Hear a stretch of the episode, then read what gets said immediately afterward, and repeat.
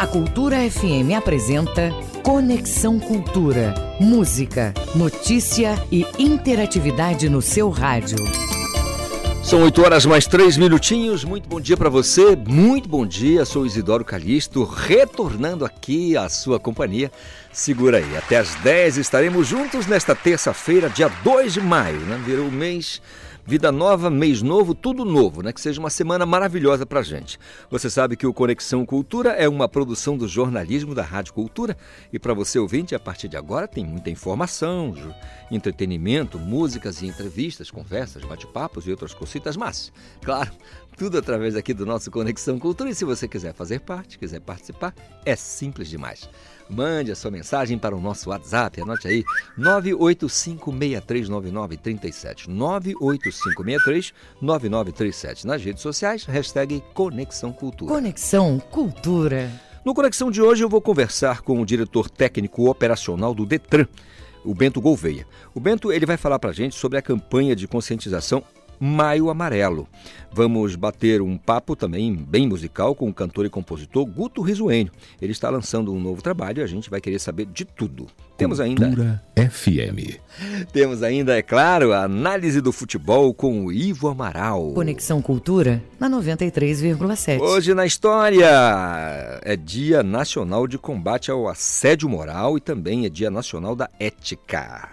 Cultura FM 93,7. É isso, nossa conexão já está no ar na nossa Cultura FM e portal cultura.com.br. Música, lá. informação e interatividade. Conexão Cultura. Carimbolando. Gina Lobrista, 8 e 4. coloridas, cabelos ornados Saias grandes, longas e coloridas, cabelos ornados por folhas e flores, batuque de pau oco. Esse é o nosso carimbó, surgido entre as matas paraenses, entre os indígenas, portugueses e negros africanos. Peculiar pela batida do tambor curimbó, acompanhado pelo banjo e maraca, referido como samba do Marajó, nascido sem origem exata, indo a Marapani, Algodual, Marudá, Ponta de Pedra, Fortalezinha, Curuçá, atravessando a Baía de Guajará. Assim foi, assim é e assim sempre será o nosso carimbó, a marca registrada do estado do Pará. Quer dançar carimbó? Vou mostrar como é que é. Quer dançar carimbó? Vou mostrar como é que é. Vai girando igualmente a um peru em volta de sua mulher. Vai girando igualmente a um peru em volta de sua mulher.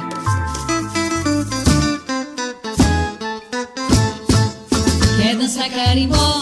Vou mostrar como é que é. Quer dançar carimbó?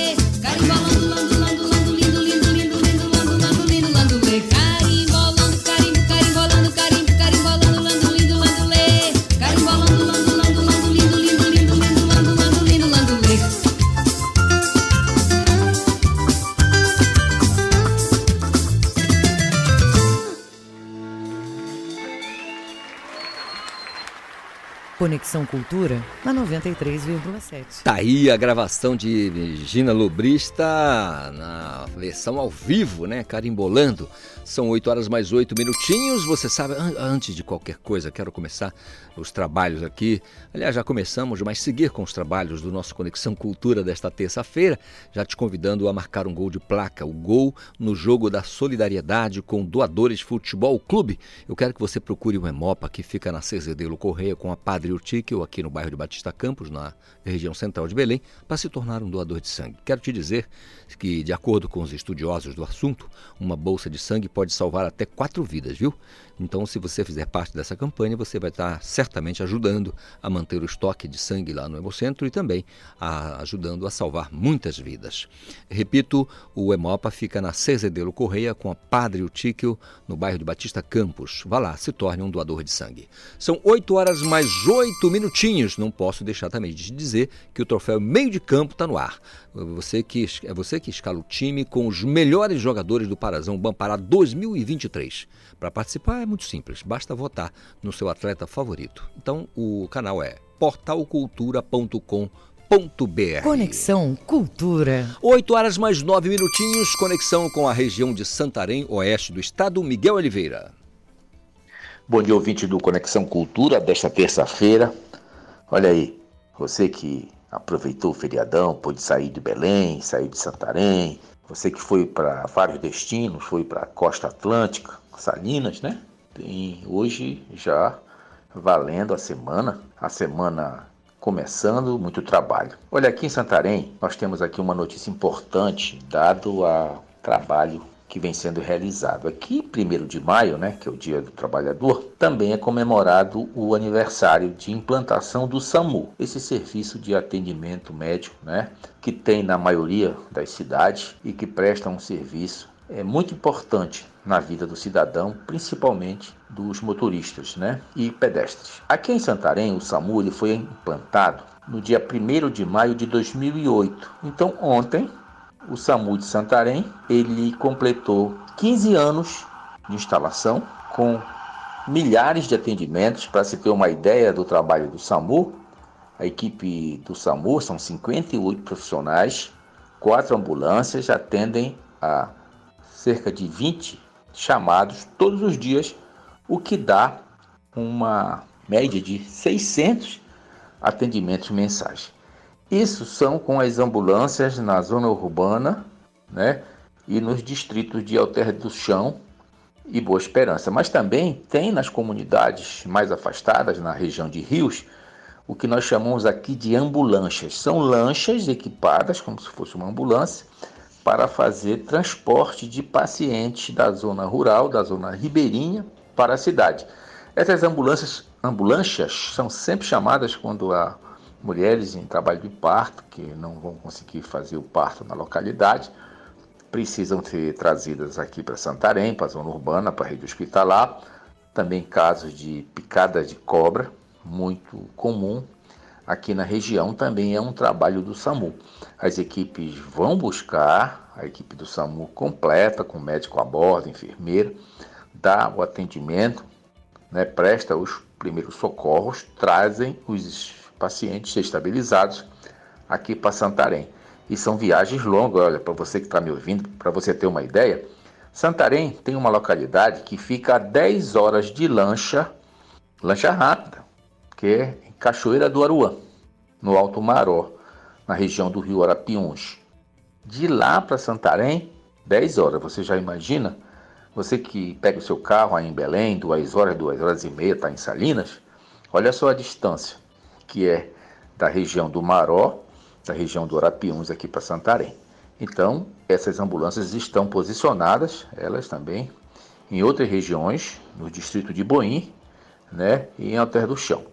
Então, esse é um trabalho do SAMU que completou ontem 15 anos de implantação. Então, foi um programa do governo federal que foi implantado e que continuou aqui em Santarém o seu funcionamento e ontem foi celebrado o aniversário de 15 anos, houve uma missa, né, é, com todos os servidores, né, inclusive alguns pacientes, pessoas que foram atendidas pelo SAMU, compareceram a esse ato que marcou o aniversário de um serviço muito importante na saúde pública aqui de Santarém. Era isso que eu tinha por aqui. Amanhã estarei de volta. Grande abraço a todos. Grande abraço, Miguel Oliveira, falando de Santarém com as notícias lá da região oeste do estado do Pará. Olha, Mosqueiro ganhou um terminal hidroviário né, para 27 mil pessoas. Isso é uma movimentação dia de 27 mil pessoas por dia lá em Mosqueiro. Segundo as autoridades, isso vai ajudar e muito na mobilidade das pessoas na ilha mais gostosa da região. Falando em trânsito, são 8 horas mais 13 minutos.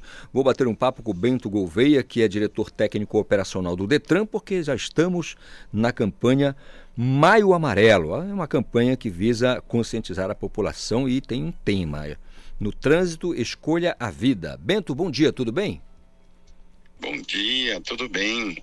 Tudo na Santa Paz. Bento, uh, essa campanha é uma campanha nacional. Como é que ela se desenrola uh, aqui no estado do Pará? Explica pra gente. Então, ela é uma campanha, na verdade, mundial. E aqui no Pará, nós estamos iniciando hoje, né, aqui no Mangueirão, com o start da, da, do Maio Amarelo, e onde a gente tem, vai fazer um trabalho de conscientização, uma blitz educativa para as pessoas que passam aqui pela frente do Detran, aqui na frente do Mangueirão é, no, no, no, intuito de na, na, no intuito de orientar, é, explicar para as pessoas o quanto a questão do trânsito é importante e a segurança no trânsito para que todo, todas as pessoas, né, todo, todos nós fazendo trânsito todo dia, como pedestre, como ciclista, como motorista, que a gente possa ter e fazer é, é um, um, um, trânsito mais seguro. Esse, esse é o grande objetivo da nossa campanha. Bento, é, nesse período aqui no Pará, vocês trabalham muito com a questão das estatísticas é, do, dos períodos anteriores, porque a gente sabe que as pessoas às vezes levam muito na brincadeira a questão do trânsito, bebida alcoólica, é, direção perigosa e tudo isso. Vocês trabalham é, nesse período com essas estatísticas, esses números para conscientizar a população?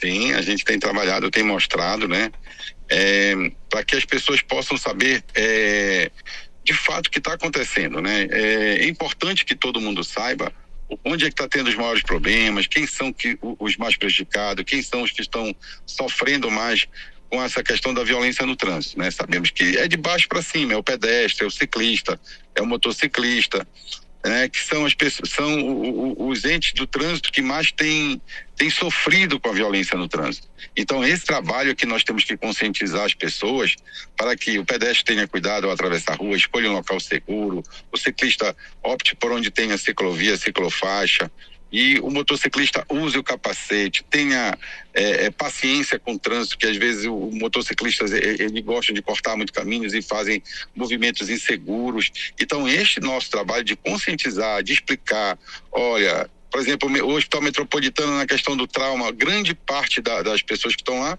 são vítimas de trânsito, seja como motorista, como ciclista, como motociclista.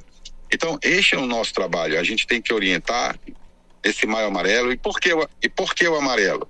O amarelo porque é um alerta, né? O amarelo é de alerta. Isso, aí fazendo alusão aos três sinais ali, né? É verde, sim, amarelo, sim. vermelho. A cor amarela é de alerta. Isso, amarelo de alerta. Agora, é, Bento, é uma coisa interessante. Nós temos uma estatística, acho que a última, que o Pará é, tem um grande número de pessoas feridas com trânsito quando o assunto é motocicleta? Sim, a motocicleta ela tem, ela tem é, é, sido um dos principais é, é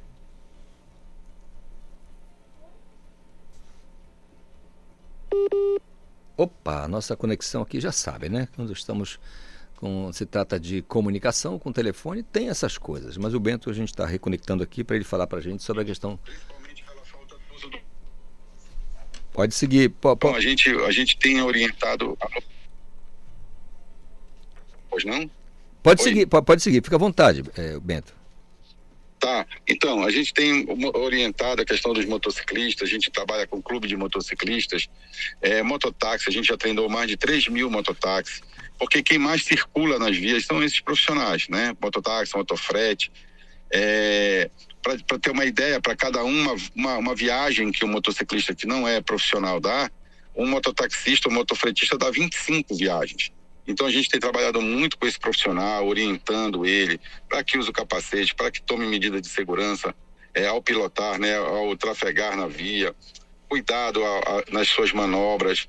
Então, este é o nosso, o nosso objetivo no Maio Amarelo: é alertar, orientar, chamar atenção, né? para que as pessoas possam entender que o trânsito é uma coisa necessária, porque todo dia a gente acaba fazendo de alguma forma, mas tem que ter, ser de forma segura, né? E evitar justamente esses, esse tipo esses acidentes, essas mortes todas é, que só causa tristeza às famílias, né? prejuízo às famílias, prejuízo ao erário também.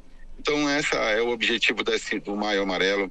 E o Detran está trabalhando neste foco, neste intuito de conscientização. Maravilha. É, Bento, então está acontecendo nesse momento aí na, na, área do Mangueirão e segue. Tem uma programação para o dia de hoje com relação a essa campanha, o início da campanha? Sim, nós temos. Hoje nós vamos estar aqui no Mangueirão, é, vamos estar sendo abençoados por Nossa Senhora de Fátima, que coincide com a visita ao Detran. Então nós vamos estar abençoados por ela, né? Hoje aqui no Detran. Convidamos vários órgãos de municipais do, do, estado, veio o pessoal de Abaetetuba, Paragominas, Julianópolis, Cametá, vão estar presentes. Nós vamos fazer uma grande blitz, né, uma grande blitz educativa, de orientação, para que as pessoas possam é, justamente tomar essa consciência. Então, eu agradeço muito essa, essa entrevista, porque eu sei que desta forma a gente consegue atender mais pessoas, chegar a mais pessoas com as informações e é desta forma que a gente tem que caminhar no trânsito. Não adianta só autuar, não adianta fiscalizar, não adianta a gente sinalizar, a gente também tem que conscientizar. E os veículos de comunicação são muito importantes. Agradeço muito a vocês por essa oportunidade mesmo. Bento, um dia produtivo, abençoado, uma semana maravilhosa, que a campanha é, seja por todo o ano, que a gente tenha cuidado realmente no trânsito. Um forte abraço para você, tá bom? Muito obrigado, bom trabalho para todos. Bom dia. Maravilha, gente. Bom dia aqui ao Bento Gouveia, que é diretor técnico operacional do Detran, que é o Departamento de Trânsito do Estado do Pará. Importante demais essa essa campanha, né, gente? O trânsito, eu repito sempre aqui, falo que tem sempre que tenho chance, eu digo que o trânsito não é disputa. Ninguém vai disputar espaço no trânsito, ficar discutindo, brigando, querer saber quem anda, né, mais pressa, enfim, nada disso importante é você preservar a vida. É um meio ambiente muito importante o trânsito e que tem que prevalecer a vida. Né? Entre uma pendenga e outra, no trânsito, escolha a vida. Escolha a segurança. São 8 horas mais 20 minutinhos. Agentes do Sistema de Segurança do Pará, no Nordeste do Estado, participam de formação sobre violência doméstica. Outro assunto que chama bastante atenção. E o Pedro Ribeiro tem para gente as informações. A Secretaria de Segurança Pública e Defesa Social do Pará realizou a qualificação de agentes para atendimento às mulheres vítimas de violência doméstica. No total, 115 agentes de segurança pública e da rede de atendimento foram capacitados nos municípios de Abaetetuba e Barcarena. Durante as capacitações estão sendo estabelecidos protocolos de atendimento às mulheres vítimas de violência doméstica, de forma integrada com foco na humanização das vítimas. As capacitações seguem para outros municípios do estado, com planejamento de qualificação até junho deste ano. No Pará, a Segup disponibiliza o Pro Mulher Pará, que funciona como uma ferramenta de denúncias feitas para o canal de urgência e emergência da Segurança Pública 190 do Centro Integrado de Operações da Segup. No atendimento, as situações são deslocadas para o patrulhamento especializado, a fim de atender a ocorrência de forma imediata. Com supervisão do jornalista Felipe Feitosa, Pedro Ribeiro para o Conexão Cultura. Obrigado, Pedro Ribeiro. Informações, portanto, aqui no nosso Conexão Cultura. Se quiser participar, fique à vontade. Paulo Sérgio, como é que faz? 985639937, tá bom? Esse é o nosso WhatsApp. Nas redes sociais tem a nossa hashtag Conexão Cultura. Mais uma vez, lembrando a você que a campanha está aberta para você. Doadores de Futebol Clube te convida a fazer parte dessa baita campanha e se tornar um doador de sangue. Olha, sem delongas, eu vou bater um papo com o Lucas Nassar. O Lucas Nassar, ele é diretor-geral do Laboratório das Cidades, ou da Cidade, porque Belém vai receber o encontro Cidades da Amazônia e do Brasil, agora nos dias 5, 6 e 7 deste mês, né, no Teatro Estação Gasômetro, e o evento é resultado da parceria entre a ONG Laboratório da Cidade e o quinto encontro de urbanismo colaborativo. Quem vai explicar para a gente, como eu disse, é o Lucas Nassar. Lucas, bom dia, tudo bem? Bom dia, Calixto. Obrigado por convidar a gente. Ô, oh, rapaz, é bom sempre falar com vocês porque são, são assuntos interessantes. Qual o objetivo central dessa iniciativa, Lucas? Então, Calixto, o objetivo principal para a gente é criar um espaço de diálogo e debate para que a gente possa construir uma agenda de cidades sustentáveis na região amazônica, né?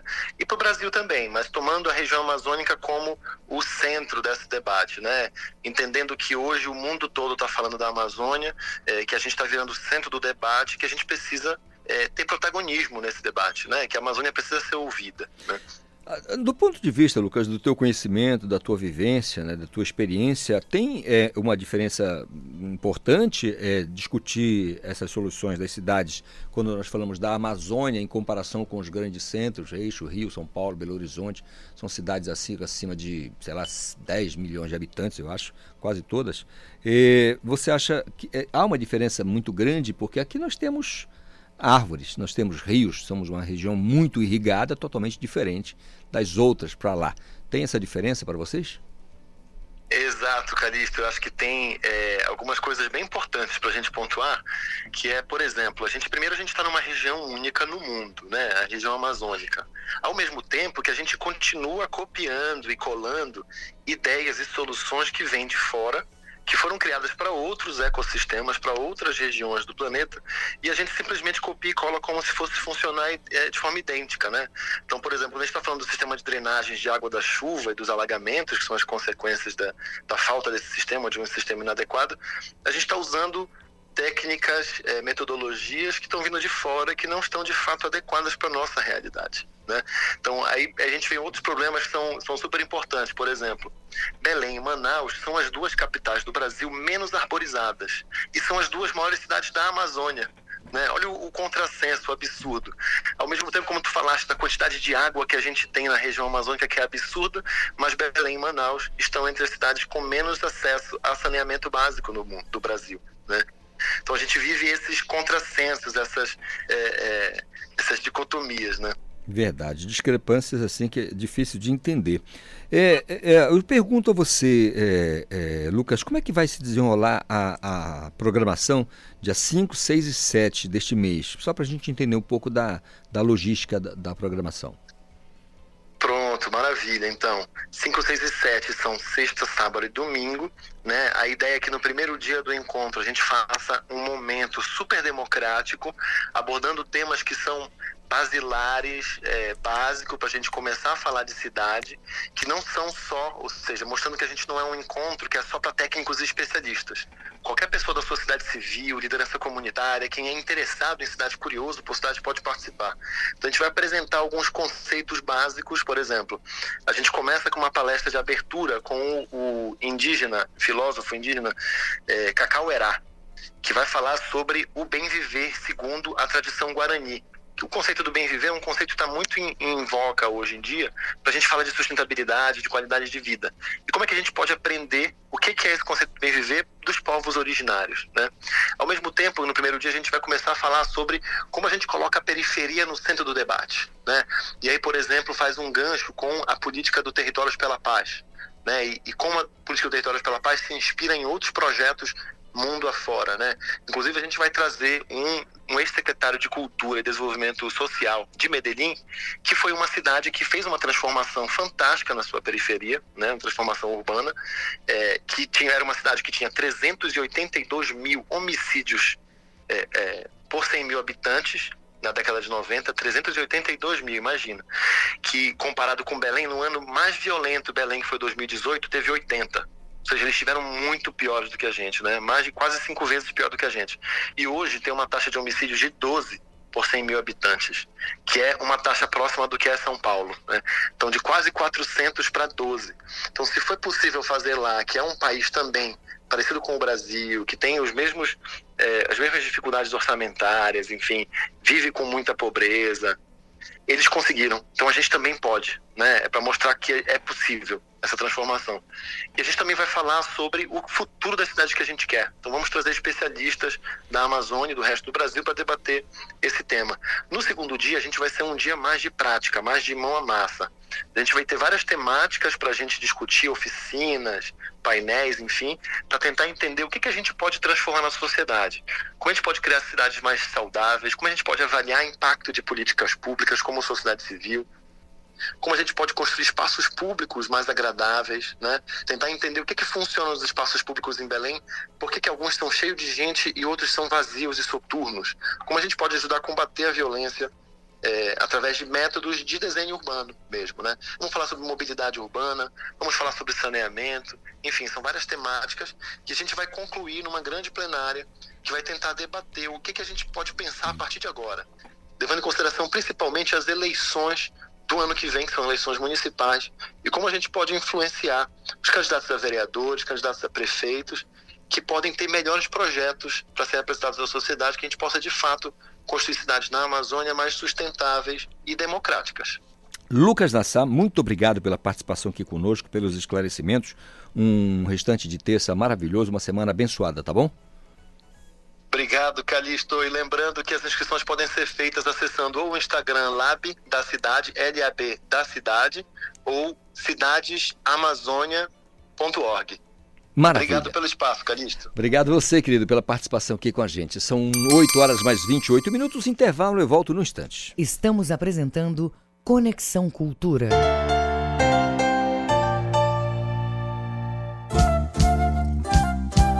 ZYD 233, 93,7 MHz. Rádio Cultura FM, uma emissora da Rede Cultura de Comunicação. Fundação Paraense de Rádio Difusão. Rua dos Pariquis, 3318. Base operacional, Avenida Almirante Barroso, 735. Belém, Pará, Amazônia, Brasil. Uma rotina de uso das telas com horários definidos e supervisione sempre os conteúdos visitados pela criança. O uso das telas por crianças de 3 a 5 anos, recomendado pela Sociedade Brasileira de Pediatria, é de até uma hora por dia. Supervisionar é proteger. Cultura, rede de comunicação em defesa dos direitos da criança. Cultura FM. Aqui você ouve música paraense.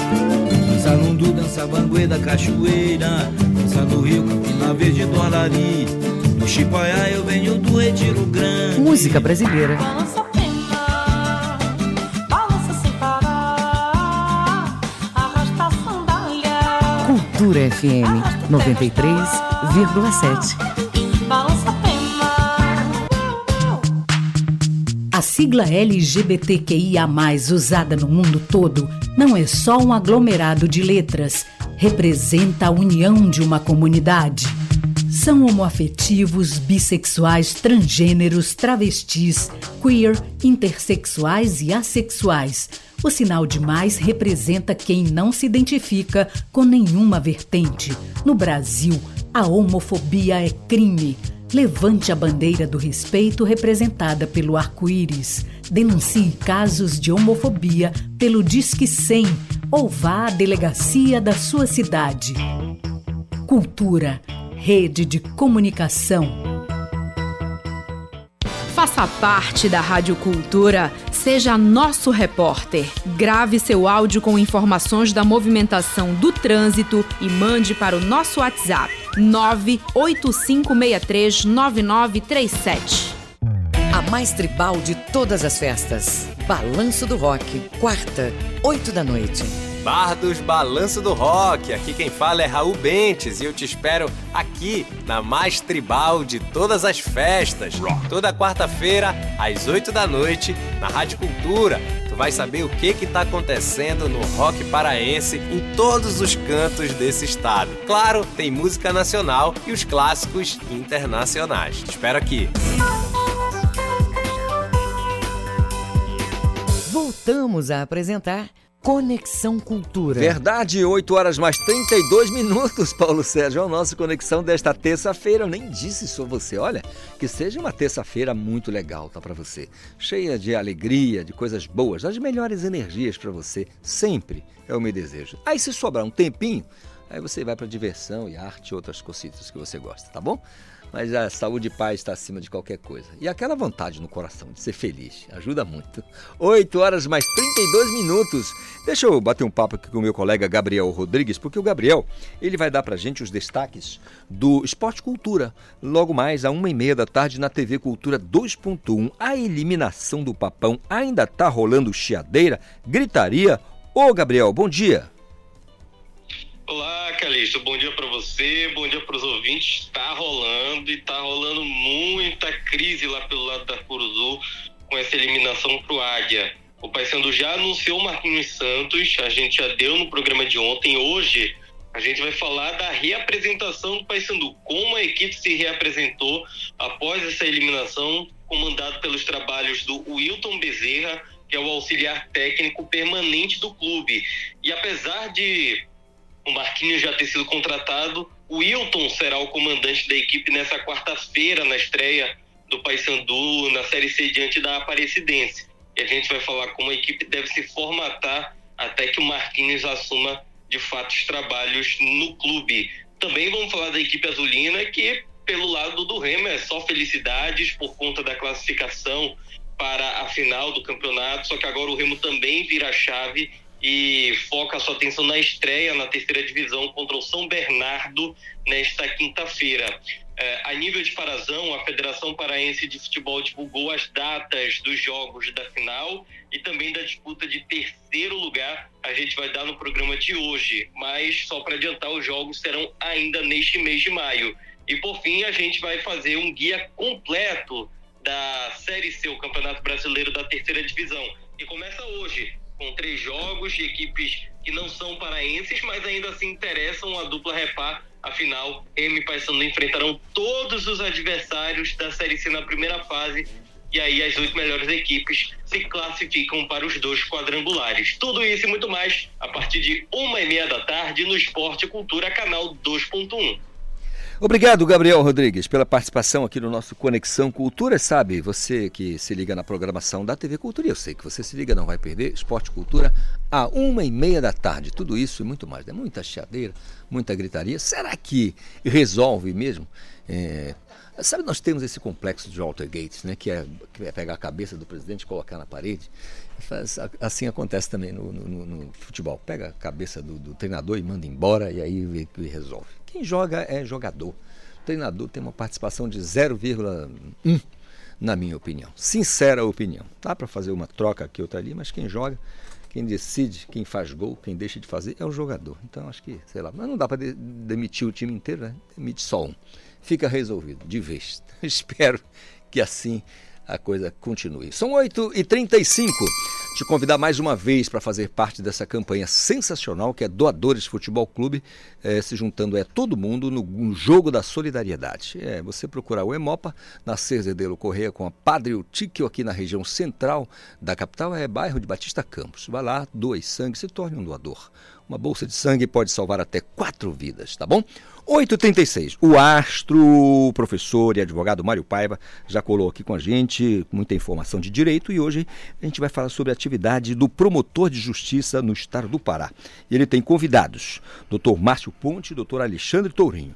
Doutor Mário Paiva, muito bom dia para o senhor. Bom dia, doutor Isidoro Calixto, bom dia aos amigos ouvintes da Rádio Cultura, do Conexão Cultura. Hoje temos a alegria de trazer aqui é, o promotor de justiça Alexandre Tourinho, da Associação do Ministério Público do Estado, e também como entrevistador o, o cientista político, agora, nosso novo.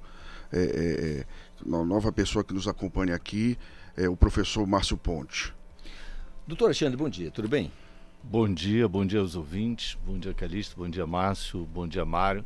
Estou aqui à disposição para falar desse nosso órgão, que é um orgulho pessoal e um desafio particular, mas ao mesmo tempo é um órgão de proteção à população em geral. Muito bem. Doutor Márcio, bom dia, tudo certo? Tudo certo, bom dia aos ouvintes aqui, mais uma vez honrosamente participando do Conexão Cultura aqui e tendo essa oportunidade de entrevistar o doutor Alexandre, que representa essa classe tão importante da promotoria de justiça que promove a justiça, é o órgão que a população pode se amparar, inclusive as instituições também, quando já não encontram nenhum respaldo, encontram no Ministério Público, encontram nos promotores de justiça esse poder de poder ter os seus direitos representados pela sociedade. O bom dia, doutor Alexandre, bom dia a todos. É o fiscal da aplicabilidade da legislação, também o dono da ação, quando falamos de ação penal.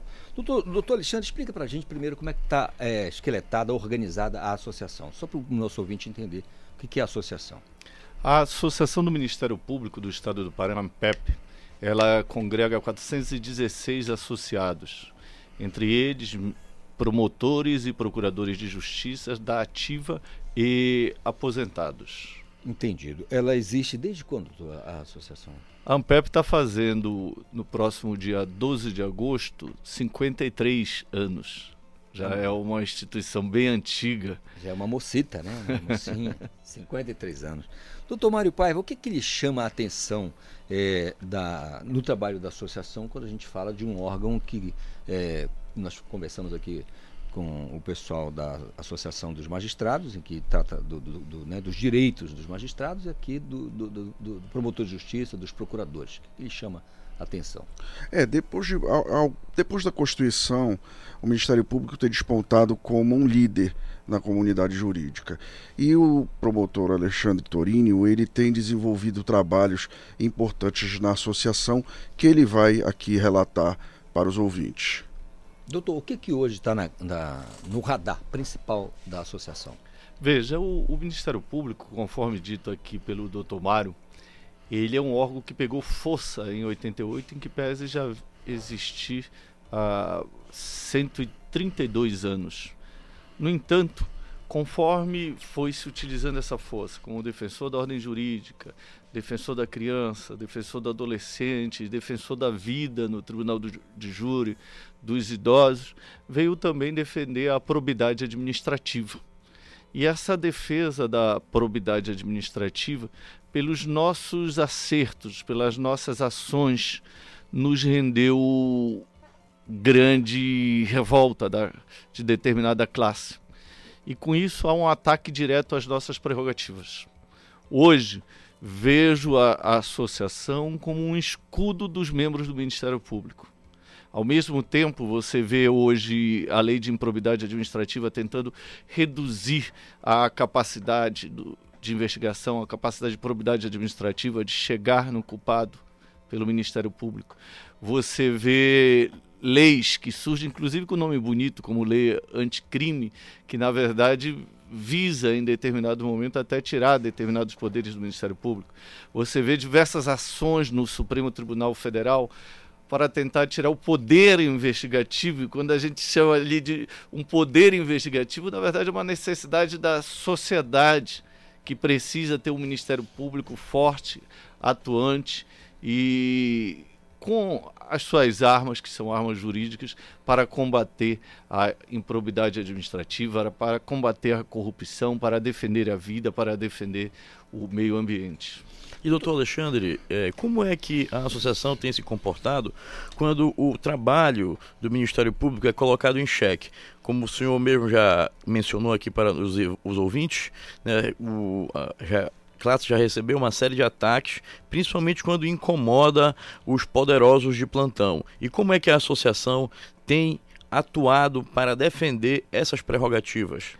Recentemente, Márcio, inclusive, nós, através da nossa associação nacional, a CONAMP, entramos com uma DI e conseguimos, por liminar, suspender várias situações da lei de improbidade administrativa. Situações essas que estavam nos impedindo de seguir adiante. É até interessante aqui no Tribunal de Justiça local, né, mesmo com o, os recursos que nós estávamos interpondo, nós já vínhamos perdendo ações em razão da nova lei, principalmente em razão da prescrição. Com a liminar concedida no Supremo Tribunal Federal, nós conseguimos adiar aí por algum momento e trabalhar ainda com dispositivos da lei antiga, que, a meu ver, é, mais benéfica à sociedade. Isso é um dos pontos. É, é interessante. E existe um parque nacional nos Estados Unidos, aonde tinham muitos servos e tinham lobos também. Então, a, a, ali naquele momento, as pessoas que iam para ver o, os servozinhos dos animais ali perceberam que os lobos estavam comendo os servos e resolveram extinguir os lobos. Resolveram extinguir os lobos. Com isso, se criou uma superpopulação de servos. O servo passou a, a comer demais ali e começou a comer até o que o castor comia. O castor deixou o local, os rios passaram a ter movimentação, mexeu na vida todinha. Né? Porque se tirou o predador do parque. Já a, a, o corrupto ele já identificou isso. Se você tirar o predador, que nessa hipótese é o Ministério Público, é quem luta contra a corrupção, você consegue caminhar livremente. Então, nesse primeiro momento, o que o cidadão pensa é isso. Agora, o que vem depois é muito pior. E como é feito isso? É feito um ataque direto simplesmente no poder investigativo do Ministério Público? Não. Isso é, é quando você vem ao Ministério Público, no meu caso, que comecei em São Félix do Xingu. Eu entrei no Ministério Público porque ali eu ia ter uma carreira, ia ter uma aposentadoria garantida, ia ter um bom salário.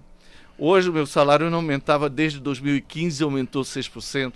Quem entrar no Ministério Público hoje não tem aposentadoria garantida. Né? Chamam as coisas de penduricalhos. Como, por exemplo, nós não temos hora extra. As duas classes dos servidores públicos que não possuem adicional de tempo de serviço são promotores de justiça e juízes. Sabe por que isso? Porque se tenta diminuir o Ministério Público, se tenta diminuir a justiça, para que acabe com essa independência toda que nós vimos aí durante o tempo. Então é preciso mostrar à sociedade que determinadas situações que chamadas hoje de penduricalho, benefícios, na verdade são garantias à sociedade de um Ministério Público atuante, de um Ministério Público forte. Nós precisamos chamar ao MP as melhores cabeças. E para que você tenha as melhores cabeças, você precisa ter direitos diferenciados do meio privado das empresas, da própria advocacia, para que seja uma profissão atraente a essas melhores cabeças, até porque não é fácil de entrar. Doutor Alexandre, o senhor falou em São Félix do Xingu. Por um acaso, passei alguns dias lá e pela região que eu estava, fiquei até com fome, viu? Porque era distante demais da conta. Apesar de ser o maior rebanho bovino do Brasil. pois é. Tem lá, a verdade, mais de 2 milhões de cabeças. É, eu, eu, queria que o senhor falasse para gente sobre essa atuação uh, do Ministério Público e aí, né, falando como associação, é, desse trabalho. Porque nós falando aqui do promotor de justiça, do procurador que atua na capital, é uma coisa. A pessoa que está em Porto de Mós é diferente. O promotor que está em Gurupá, está em Afuá, está em. Enfim, em Conceição do Araguaia, são lugares distantes demais. Como é que é essa relação da associação juntando todos os promotores? Como é que funciona essa, essa, essa relação? Ah, por incrível que pareça, Calixto, é, às vezes nem é tão longe, mas é um local totalmente pobre, inóspito. O Pará tem 144 municípios e 114 comarcas. Quando eu entrei no Ministério Público, nós ainda não tínhamos um corpo de servidores da altura do Ministério Público, como ainda não temos. Nosso corpo de servidores é baixíssimo. Então, cheguei ao, à promotoria, tinha eu e uma servidora. Esta, servidora da prefeitura, cedida ao Ministério Público. Então, qualquer coisa que eu fazia ali dentro vazava na mesma hora. Segurança nenhuma. Você sai de um tribunal do júri do lado da família do réu pegando muitas vezes o mesmo transporte do réu. Ah, trabalhei no Marajó também durante anos e ia para o Marajó e voltava na mesma rede que qualquer outra pessoa ia. Reclamo disso? Claro que não. Isso foi muito bacana, isso foi especial, isso me fez conhecer uma vida diferente. Mas por, por outro lado, por várias situações fomos colocados em risco e sem a estrutura necessária, sem a estrutura mínima de segurança. Você se ilude ao, ao ver aqui um Ministério Público bem equipado, quando você vai para o interior do Estado, você não consegue nem o Judiciário, nem o Ministério Público, nem uma Defensoria Pública totalmente adaptada, totalmente ideal, até porque o, os orçamentos são baixos. E como a associação, doutor Alexandre, eh, tem negociado com o governo no que diz respeito a essa busca por melhores infraestruturas para a atuação eh, da justiça? O Procurador-Geral de Justiça atual, doutor César Matar, ele vem avançando muito nesse sentido. Ele, este mês, já estará chamando alguns servidores do concurso público que não tinha há anos e foi feito recentemente. A nossa defasagem de promotores de justiça é em torno de 100 promotores. Nós estamos também com um concurso público em andamento. Tá? Estão sendo, foi adquirido um programa de automação judici judicial, o SAG, que busca inclusive através de, de inteligência artificial uhum. tentar diminuir o retrabalho. É fazer petição pelo promotor? Não. É, é porque nós temos que preencher, além de, todas as nossas atividades, uma série de relatórios ao CNMP, a nossa corregedoria local e por aí vai.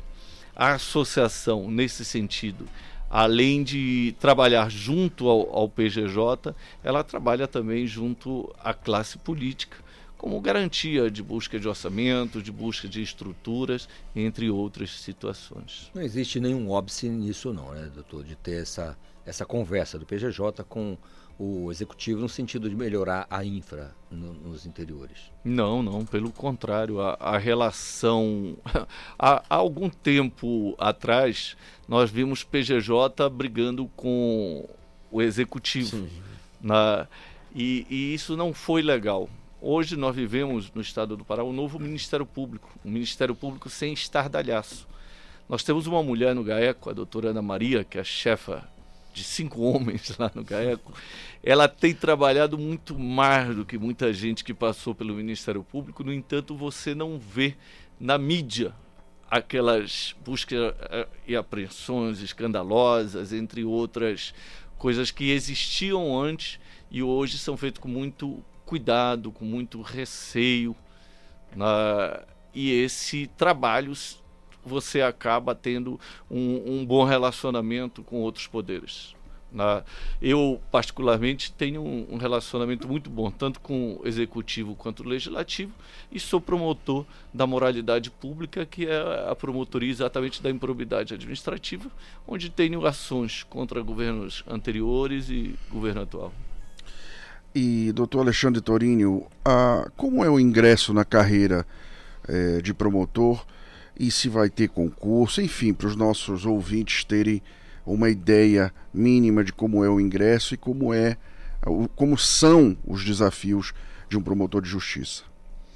Olha, o ingresso na carreira de promotor de justiça, tá, qual como outras carreiras, não é, não é simples. Né? Você tem que se formar em direito, advogar aí pelo menos três anos, depois passar por um concurso de provas e títulos. Você passa por uma prova objetiva, três subjetivas, e depois passa por arguição e tribuna. Atualmente tem um concurso público em andamento, já estão sendo avaliadas as provas subjetivas. Eu acredito que em janeiro nós devemos ter já já ingressando no Ministério Público aí pelo menos uns 70 promotores e acredito que ano que vem deverá ter concurso de novo dada a defasagem de promotores de justiça. E aí o início se dá como? No interior até chegar à capital, procurador? Isso, você começa como promotor substituto de primeira entrância. Então você vai pro, pro, para o interior, depois você se torna promotor de primeira entrância, ainda lá naquele interior bem pequeno, cidades como Bagre, Cachoeira do Arari, que trabalhei em Cachoeira do Arari, São Félix do Xingu. Aí você passa para cidades maiores quando você passa para a segunda entrância. Ah, você chega em breves, Redenção, Altamira, que é maravilhoso. Santarém. Marabá, Santarém, Ananideu. Redenção, uma cidade grande. Redenção, até que você chega à terceira entrância, que no caso é Belém, Coraci, Mosqueiro, e aí termina a primeira instância, você chega a uma segunda instância, que é o cargo de procurador de justiça, que atua junto aos tribunais. O, o requisitos para chegar a procurador, só para a gente entender. É uma carreira. É uma carreira. Você chega por antiguidade ou merecimento. Entendido. Muito bem, doutor, doutor Mário, aquela aquela sua mensagem de toda terça. Não, é sempre muito bom trazer autoridades aqui no Conexão Cultura, apesar do Conexão Cultura, através do Isidoro Calixto, ser uma autoridade Oh, oh, oh. né, na sua seara, mas é sempre importante trazer autoridades para demonstrar a carreira, por exemplo, importante do promotor. Entendi perfeitamente o que o presidente da associação realmente relatou. A carreira, o Ministério Público precisa de força para combater a força é inimaginável do crime. Então ele precisa ser forte, precisa ser bem pago, ser respeitado e ser remunerado. E ele está fazendo esse trabalho de divulgação muito importante da classe. Aqui eu vou mandar um grande abraço para o nosso amigo em comum, César Matar. Que é o procurador-geral do Ministério Público, que tem feito também um excelente trabalho. E um grande abraço a todos os ouvintes daqui do Conexão. Doutor Márcio Ponte, muito obrigado pela vinda. Bom tê-lo aqui. Eu que agradeço mais uma vez a oportunidade ainda de encontrar o doutor Alexandre, que já nos conhecemos desde os corredores do Colégio Moderno, né? não vamos falar a idade aqui. e de forma é, muito honrosa estou participando hoje do Conexão e sempre é um prazer estar aqui conversando sobre assuntos complexos, mas trazendo de forma objetiva para que nossos ouvintes possam acompanhar aí o trabalho primoroso do nosso Ministério Público e da associação que defende essa classe tão importante como, como já disse no início, um dos últimos bastiões onde a população pode se amparar para poder ter seus direitos defendidos. Doutor Alexandre Tourinho, a gente costuma dizer na advocacia, do, do, do, do antigo sábio, que a advocacia não é uma profissão para covardes. Eu fico imaginando como é que é para a promotoria, né? É fiscalizar a, a aplicabilidade da legislação, a aplicação da lei e, ao mesmo tempo, é, desenvolver muitas outras atividades. A gente tem conversado aqui com promotores de várias, com em várias atividades, defesa do idoso, defesa da, defesa da criança, da mulher. Conversamos aqui numa rotina com, com o pessoal do Ministério Público, são tantas é, atividades desenvolvidas, a gente só pode desejar vida longa e muito, muito sucesso no trabalho de vocês, tá bom, doutor? Perfeito, agradecer a oportunidade e te dizer mais que, na verdade, o bacharelado em direito não é para covardes. Seja o advogado, o promotor de justiça, o, o magistrado, o defensor público, todos nós temos nossas obrigações, nossos afazeres, e é com muito orgulho e te agradeço a, a oportunidade de poder divulgar aqui o Ministério Público e as situações em que vivemos. Obrigado. Maravilha, gente. Conversei com o doutor Mário Paiva, nosso companheiro de todas as terças aqui, que fala sempre de direito, e ele, quando fala de consumidor, do cidadão consumidor, é com ele mesmo. O doutor Márcio Ponte fez essa. essa é, nos deu aqui essa escolta, e com o doutor Alexandre Tourinho, que é o presidente da associação que congrega os promotores e procuradores de justiça do estado do Pará. São 8 horas mais 56 minutos. Mais uma vez te convidar a marcar um gol de placa no jogo da solidariedade com Doadores Futebol Clube. É muito simples, é só procurar o Emopa na Cerzedelo Correia com a Padre Utique, é a região central da capital. É Batista Campos. Fácil, fácil, fácil. Você vai lá, né, faz uma doação de sangue e a partir daí passa a fazer isso rotineiramente, se tornando um doador de sangue. Uma bolsa pode salvar até quatro vidas. Você sabe que é importante demais. Pamela Gomes já me deu o ok, eu já posso dizer que vamos para. Não dá. 8h57, intervalo, eu volto já já. Estamos apresentando Conexão Cultura.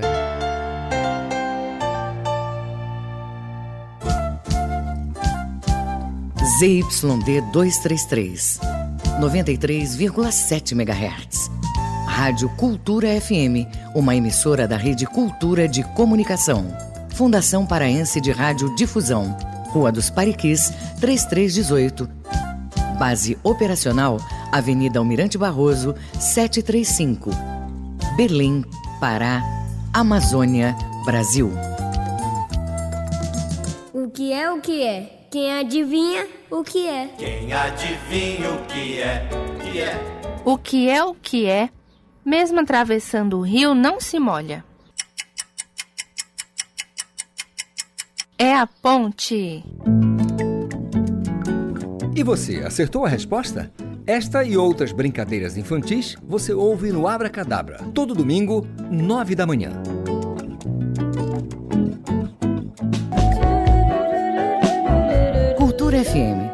Você ouve música paraense. Nem pensei que era tempo desse nosso amor fazer agora uma canção. Música brasileira. Você é a razão da minha felicidade.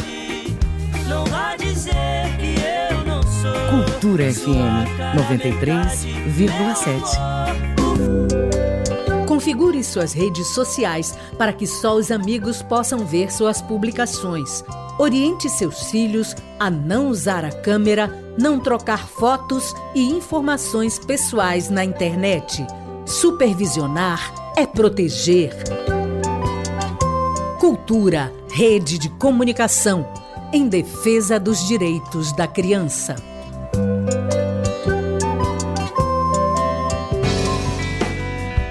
Uma sociedade mais justa se constrói com mais participação feminina em todos os espaços. Para combater a desigualdade e apoiar as mulheres nessa luta, precisamos da união de todos. Apoie esta causa. Incentive o protagonismo e as escolhas. Defenda a independência econômica, sexual e emocional da mulher. Toda mulher merece o reconhecimento do poder que tem de transformar a sociedade para melhor. Cultura, rede de comunicação. Faça parte da Rádio Cultura, seja nosso repórter. Grave seu áudio com informações da movimentação do trânsito e mande para o nosso WhatsApp 985639937. Cultura da hora. Presidente Luiz Inácio Lula da Silva assinou medida provisória que eleva de R$ 1.903,98 para R$ 2.112 a faixa de isenção do imposto de renda de pessoa física, com um desconto adicional de 528 reais sobre os valores retidos na fonte, a isenção chega a 2.640 reais, o que corresponde a dois salários mínimos de R$ 1.320. Na mesma medida, o governo instituiu percentuais de cobrança do imposto de renda para rendimentos obtidos no exterior por pessoas residentes no Brasil. O imposto de renda pessoa física sobre a renda no exterior foi uma forma encontrada pelo governo para compensar a perda de arrecadação com o aumento da faixa de isenção, que deverá ser de 3 bilhões e 200 milhões de reais nos sete meses que restam este ano, segundo estimativa do Ministério da Fazenda. Com a nova faixa, mais de 13 milhões de cidadãos devem deixar de declarar o imposto de renda, segundo as projeções oficiais. Cultura da hora.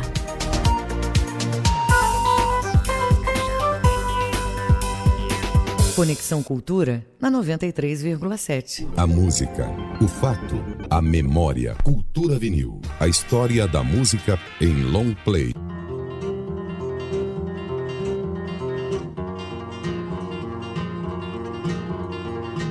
Em outubro de 1967, o Brasil viveu o clima do terceiro Festival da Música Popular Brasileira, promovido pela TV Record de São Paulo e vencida pela canção Ponteio, de Edu Lobo e Capinã.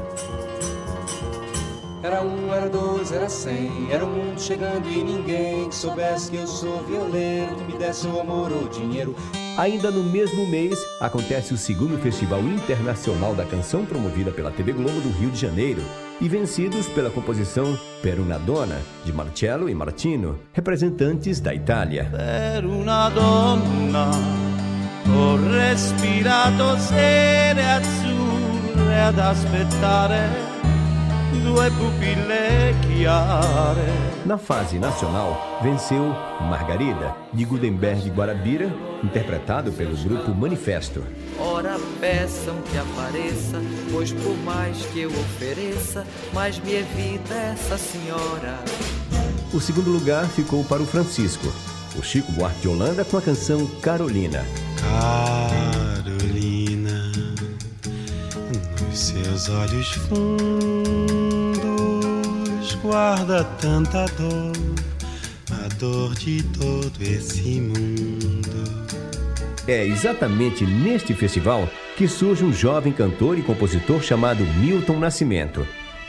Além da canção Travessia, ele participa com mais duas músicas: Maria Minha Fé. Quase triste, em meio à noite. E outra de nome Morro Velho. Uma canção que conta a história de sua infância na fazenda em Três Pontas. A música mais tarde se transformou em um clássico de Milton.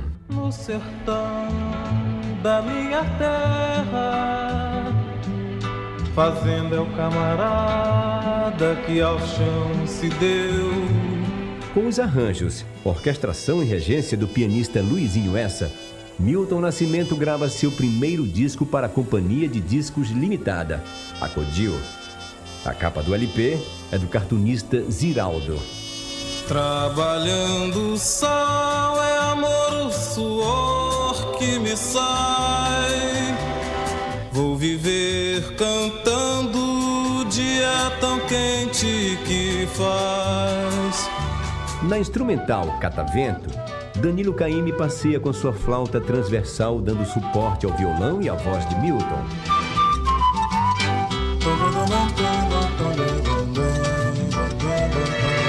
A faixa que dá nome ao primeiro LP conta a história de um personagem, uma espécie de caixeiro viajante que vendia sonhos. Além de inúmeras gravações brasileiras, a canção Travessia ganhou o mundo nos instrumentos e nas vozes de vários cantores com o título de Bridger.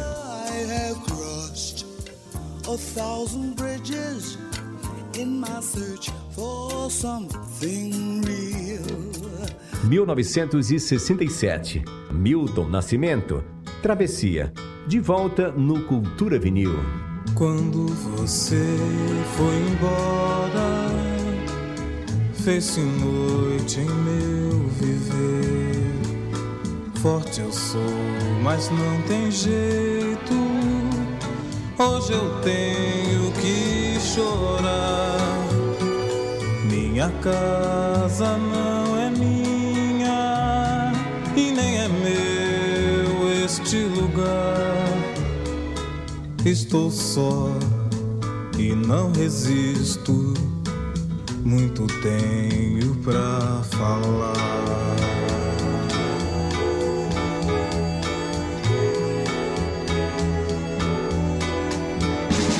Solto a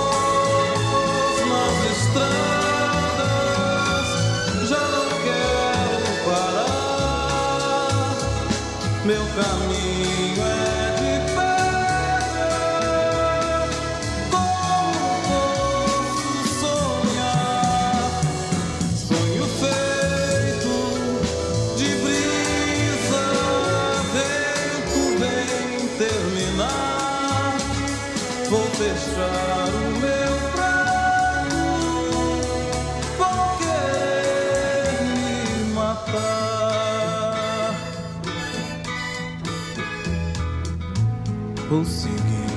pela vida, me esquecendo de você. Eu não quero mais a morte, tenho muito que viver. Vou querer amar de novo, e se não der, não vou sofrer. Já não sonho, com meu braço meu viver.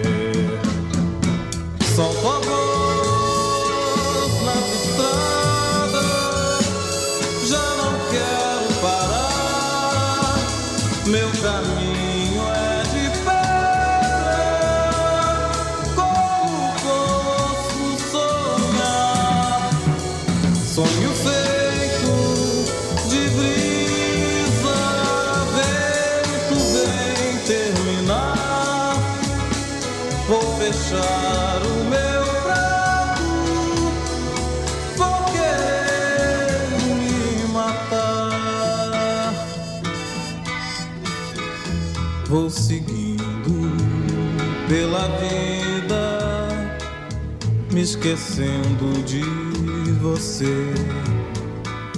Eu não quero mais a morte, tenho muito que viver. Vou querer amar de novo, e se não der, não vou sofrer. Já não sonho, hoje faço com meu braço meu viver.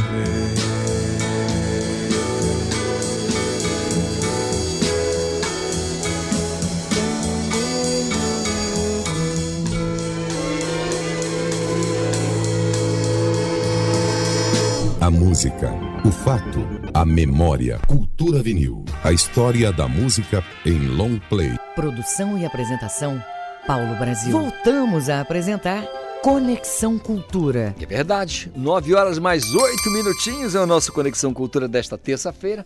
Legal, bonitona, né? Aqui na, na, na cremação tá lindona. Terça-feira eu espero que esteja assim também, onde você está. Tá onde? Tá na Grande Belém? Tá no interior? Tá em Mosqueiro? Tá em Marudá? Em São Caetano de Odivelas? Não, ele tá em Salinas. Tem uma galera que ainda tá em Salinas, tá voltando. Se der certo, volta amanhã. Se der, se não tiver jeito, aí volta no outro emenda. 9 horas mais 8 minutos. Joana Melo colando comigo aqui, trazendo os destaques do Sem Censura Pará, programa da TV Cultura e Portal Cultura, às duas da tarde. Joana. Olá, muito bom dia para você que acompanha o Conexão Cultura. Hoje no Sem Censura Pará vamos receber a nutricionista clínica e pediátrica Clícia Croelhas, que conversa sobre seletividade alimentar nas crianças. A Escola Experimental de Primatas realiza uma pesquisa comportamental com macacos resgatados. O professor responsável pelo estudo, Olavo Galvão, conta tudo sobre esse trabalho.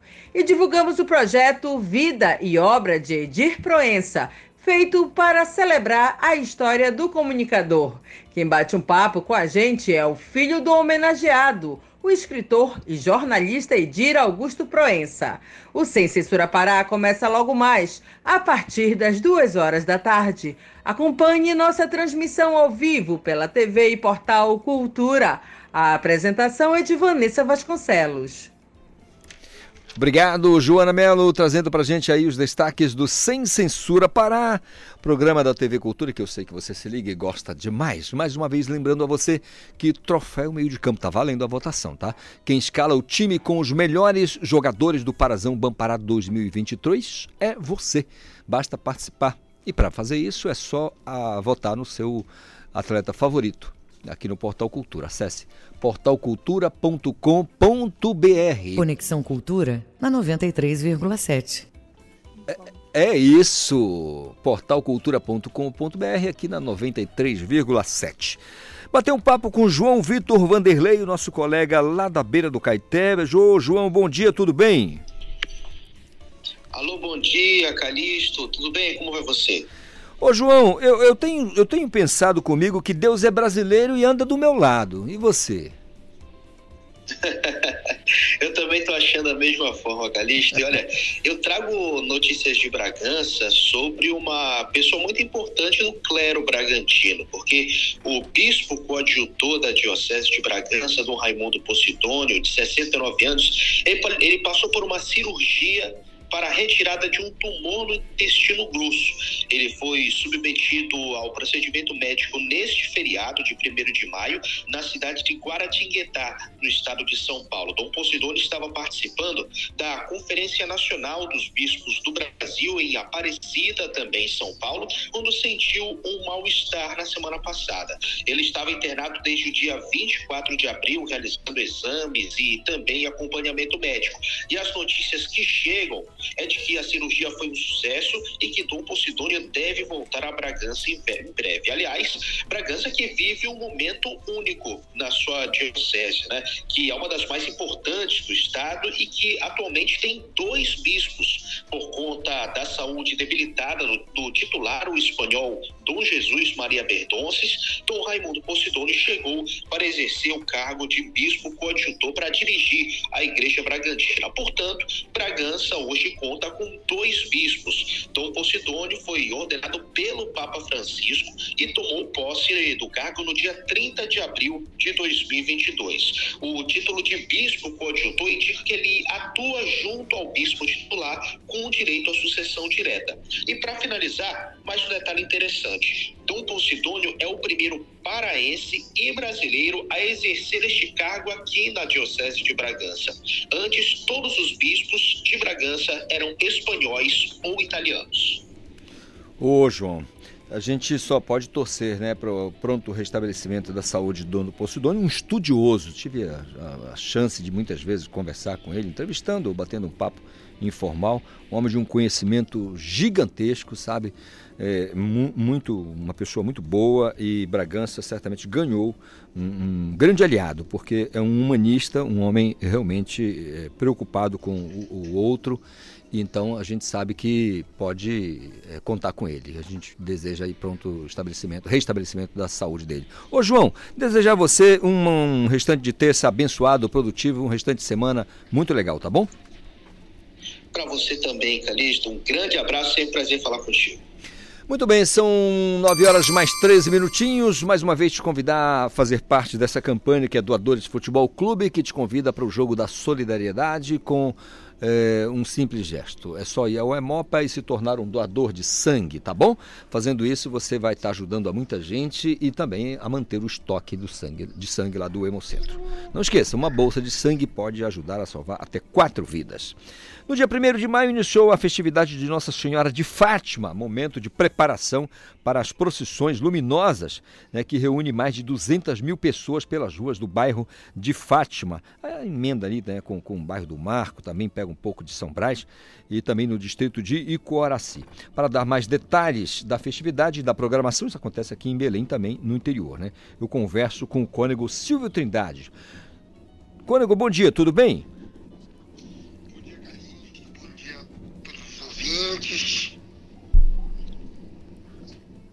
Tudo bem? Fala pra gente da, da festividade deste ano. Qual, qual, é o tema da festividade deste ano? Então, esse ano nossa paróquia aqui de Fátima traz como tema Com Maria caminhamos juntos na alegria do Evangelho. Queremos caminhar e expressar essa devoção e essa fé à Mãe de Deus, caminhando juntos é uma expressão dos sínodos que está acontecendo na igreja no mundo inteiro no ano que vem, no, de 2024, julho de 2024. Toda a igreja convocada pelo Santo Padre, o Papa Francisco, é chamada a caminhar juntos para uma renovação da proposta de evangelização no mundo inteiro. Então nós já entramos nessa reflexão para que com Maria caminhemos juntos na alegria do Evangelho. Convidar a comunidade católica, o povo de Deus, a viver essa expressão do tempo pascal que nós estamos vivendo a partir da palavra de Deus, do Evangelho de Jesus Cristo, nosso Senhor. Maravilha. Cônego, é, a... fala um pouco da programação. Como é que está esqueletada a programação, para a gente entender um pouquinho?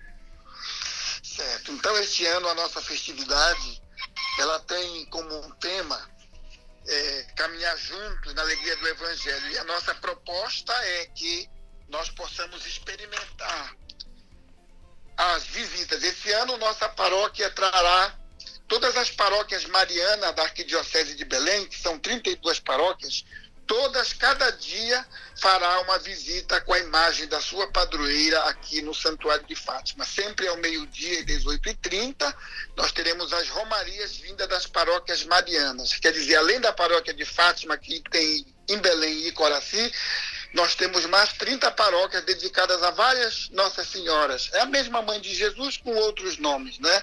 E esse ano eles virão ao Santuário de Fátima. Fora isso, nós temos o nosso arraial, temos a nossa quermesse, temos shows todas as noites com bandas católicas e artistas da, da terra também, que irão abrilhantar essa, essas 14, 14 noites, 14 dias da nossa festividade, que ela vai do dia 1 até o dia das mães, que é o dia 14 do mês de maio.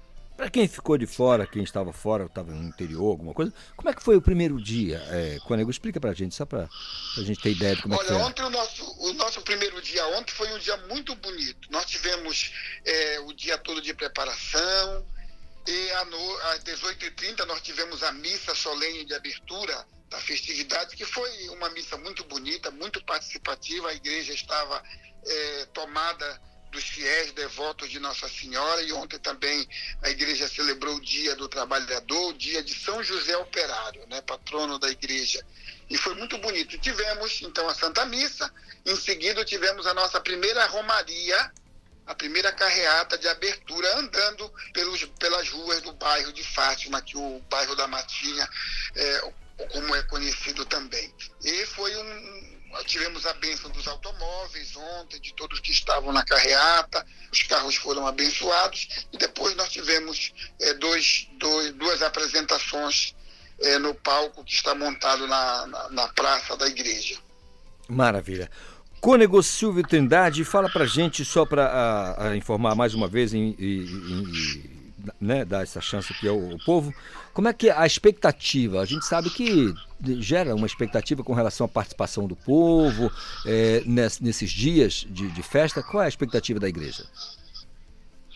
Então, nossa, o nosso ponto máximo é, da, da nossa festividade será a procissão das velas, que acontecerá na sexta-feira, dia 12 agora do mês de maio, tendo a missa de início às 17h30, presidida pelo nosso arcebispo, depois pelas ruas de Belém, nós vamos iluminar com a vela da fé, com a vela da esperança, do amor, do respeito, da tolerância. Nós queremos esse ano também trabalhar estas temáticas que estão muito muito latentes na nossa sociedade, né? Nós queremos pedir de Deus. A nossa grande expectativa é que as pessoas venham fazer suas orações, venham agradecer, louvar a Deus por tantas maravilhas que Ele nos dá, para que nós possamos vencer também ainda esta pandemia, para que possamos é, atualizar a mensagem de Fátima que aconteceu no ano de 1917, no dia 13 de maio, aquelas três criancinhas pedindo a paz, e nós precisamos ainda no mundo de hoje ser construtores da paz, idealizadores da paz, para que nós possamos colher esses frutos para nós, para nossa família e para as futuras gerações que virão também. Cônego Silvio Trindade, muito obrigado pela conversa conosco. Eu tenho certeza que vai ser uma programação para lá de especial, muito abençoada. Um grande abraço, um excelente evento para a gente, tá bom? Obrigado, um abraço a você, meu querido Calixto, e todos os nossos ouvintes. São 9 horas e 19 minutos. Você pode participar, viu, gente? Santuário de Fátima está ali bem na, na, na, Duque de Caxias, né? Corta ali Antônio Baena, depois vira Antônio Barreto. Bem no centro da, da, capital, você pode ir lá. É uma festa realmente muito animada, tem bastante coisa para fazer, pode levar a criançada, a família, um lugar maravilhoso. Bom dia, Calixto, por aqui também, ouvindo Conexão Cultura, o dia está maravilhoso, estou na escuta do programa aqui pelo meu app.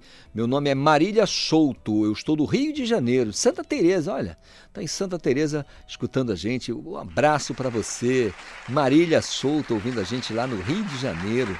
Que legal. Se você quiser participar do Conexão, é simples, mande a sua mensagem para o nosso WhatsApp 985639937. Só para dizer que a Marília mandou uma fotinha aqui tá pra gente também, porque estamos pelo WhatsApp, né? Mandou uma foto de onde ela está, no Rio de Janeiro, em Santa Teresa, na cidade maravilhosa. São 8 horas mais 20 minutos. Esporte. Ivo Amaral, você durante a semana falava que tudo caminhava para um repá e isso não vai acontecer, né? E não vai mesmo, né? Porque o Paysandu foi altamente irregular, jogou mal na segunda partida contra o Águia, acabou perdendo o jogo e sendo eliminado nos pênaltis, porque o Águia tem, no momento, o melhor goleiro do futebol paraense, que é o Axel Lopes. Se você é, rememorar a trajetória do Axel Lopes no campeonato, foi um goleiraço que andou salvando o Águia em várias oportunidades. Em Fortaleza, eu, o Águia só não levou de 10 do Fortaleza porque o Axel Lopes fez maravilha, está no gol. E ele defendeu duas penalidades máximas, grandes defesas, e com isso o Águia eliminou o Paysandu. Agora o Remo está feliz com o adversário que tem, mas também o Marcelo Cabo está injetando preocupação da galera, elogiando, é lógico, o time do Águia, que tem um treinador muito competente, segundo ele, pode dar trabalho para o clube do Remo. Essa é a palavra do técnico para os jogadores e não poderia ser outra. Ivo, nessa balança de eh, o Águia de Marabá muito motivado, com um bom goleiro e jogando talvez um pouquinho melhor, e o Paysandu, como você disse, acanhado, eh, estranho em campo, o que, que pesa mais nessa balança aí? Olha, o que pesa mais é o Paysandu ter montado um elenco completamente irregular. Outro dia houve uma relação, é assustadora. 48 jogadores já passaram pelo Paysandu esse ano, é muita gente. Agora, depois da dispensa dos argentinos, aí dos estrangeiros, Paysandu resolveu mandar embora o Biléu e o Ricardinho. O Ricardinho até fez uma ou duas partidas de categoria, porque é um jogador de classe, mas vive as voltas com contusões. E agora o Paysandu vai ser dirigido na estreia de amanhã pelo técnico interino contratado, que é o Wilton Bezerra, que é, é o cara toda hora amarrado, que quando chega o novo técnico e seus filhos, Marcel, agora Márcio e Marcinho, ele, ele sobra. Mas o Wilton Bezerra vai comandar o Paysandu amanhã, mais ou menos com o elenco que tem que terminou o campeonato paraense de forma melancólica e no qual se impõe uma reabilitação para a estreia contra o Aparecidense na Curuzu. Muito bem. Agora, Ivo, interessante é que Remo e Paysandu, se a gente for falar aqui de Remo e Paysandu, dos maiores, né, pelo menos as melhores estruturas, ambos podem sair, é, hum, principiar com, com título, né? Porque do mesmo jeito que o Remo pode ser campeão paraense, o Paysandu pode ser campeão da Copa Verde, né? Ah, pode, pode, né? Na base do podemos é. né? e queremos, as coisas acontecem. Só lembrando, como curiosidade para você, que Remo e Águia já decidiram o Campeonato Paraense. Foi em 2018 e houve empate no primeiro jogo. E no segundo, não foi um jogo fácil, no Mangueirão, o Remo ganhou por 2 a 1 um e foi o campeão estadual, né? O Águia, portanto, já tem um know-how de decisões aí, não é? Chegou a participar da Copa do Brasil, montou um bom time para esse ano. O grande fiasco e a decepção que me deixou envergonhado foi aquela goleada de 6 a 1 lá em Fortaleza. Mas é um time bem competitivo, Claro que o Remo é favorito, o Remo não apenas é o favorito, é melhor. O Remo é melhor que o Águia, isso é indiscutível mas pode ter trabalho na decisão. Agora, Remo e Cametá, era aquilo mesmo? Olha, o Cametá, a gente esperava mais dele, né? Uhum. Fizeram tanta propaganda do trabalho do Rogerinho Gabileira, mas nesse dia o Remo estava imparável, né? O Remo engoliu o Cametá do princípio ao fim, né? Grandes atuações do Muriqui, do Muriqui, que calou minha boca, que quando ele chegou aqui com 36 anos, 18 anos depois de sua primeira passagem pelo futebol do Pará, eu não apostava nada no Muriqui. O Pablo Roberto, a gente sabia de um passado, ano passado, é, que ele defendeu o Remo, mas este ano ele teve algumas atuações soberbas, né? Primeiro jogo contra o Corinthians, nesse jogo agora ele abusou, né? Fez uma jogada maravilhosa no gol que deu de presente para o Muriqui e finalizou a goleada também com um gol de alta categoria.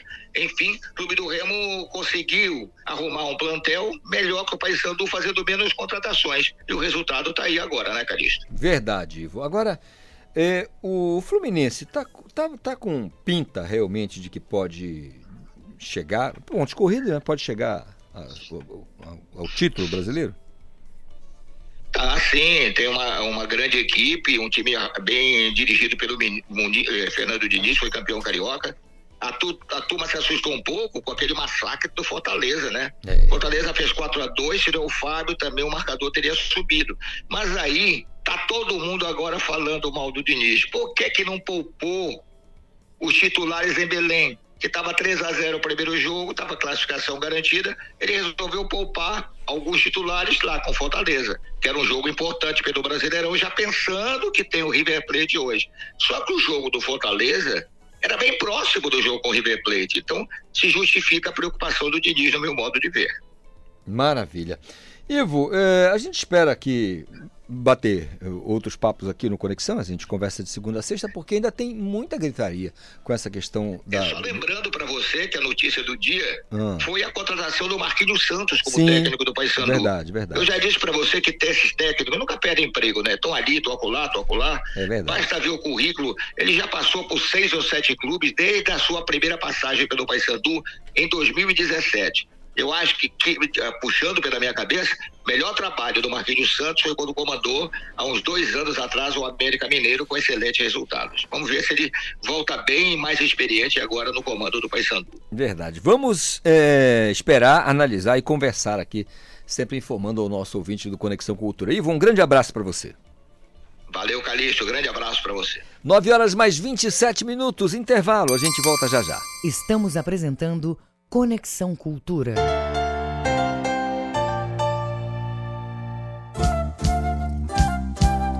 ZYD 233, 93,7 MHz. Rádio Cultura FM, uma emissora da Rede Cultura de Comunicação.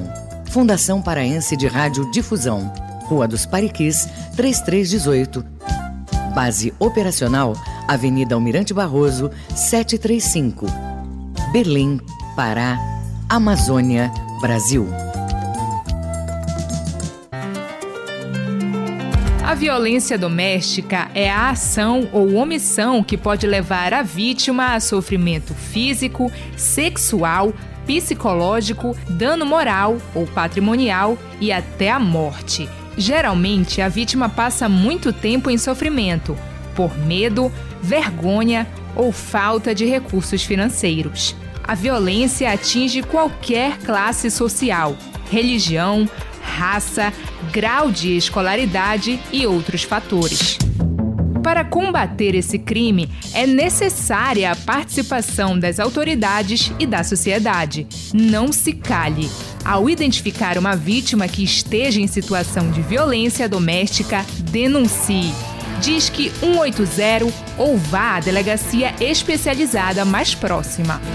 Cultura, rede de comunicação. Cuidado com a exposição de crianças em fotos nas redes sociais. As fotos podem ser usadas em sites de pedofilia e prostituição infantil. Não deixe a criança escolher sozinha o que deve ser visto na internet. Oriente, supervisione e proteja. Cultura, rede de comunicação em defesa dos direitos da criança. Tua voz parece doce. Cultura FM. Aqui você ouve música paraense. É fatal, me perco de mim. Em mil devaneios fazendo assim, achando que um dia vais mudar. Música brasileira.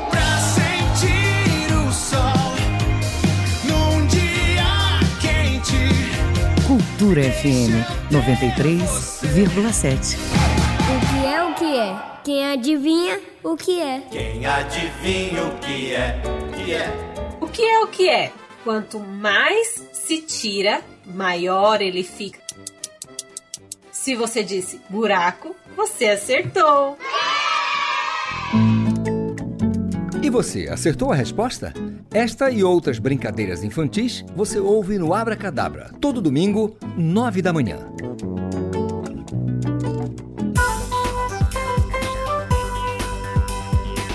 Voltamos a apresentar Conexão Cultura.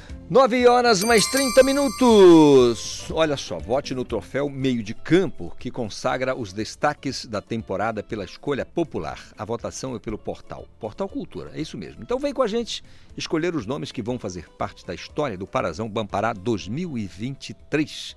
portalcultura.com.br. Acesse e vote. Assim você vai estar elegendo aí o seu favorito. 8 horas mais 30 minutos. Querendo participar, mande a sua mensagem para o nosso WhatsApp 985639937. Conexão Cultura. Nas redes sociais tem a nossa hashtag Conexão Cultura. Cris Tilma, já, Iris Tilma, perdão, tô com Cris na cabeça, já chegou aqui com a gente, porque vai ter Jornal Cultura às seis e meia da noite. Tem destaque. Bom dia, Iris. Bom dia, Calixto. Bom dia, equipe do Conexão Cultura e bom dia, ouvintes. Eu sei que você não vai perder nosso encontro de hoje à noite, então chega mais para os destaques do Jornal Cultura.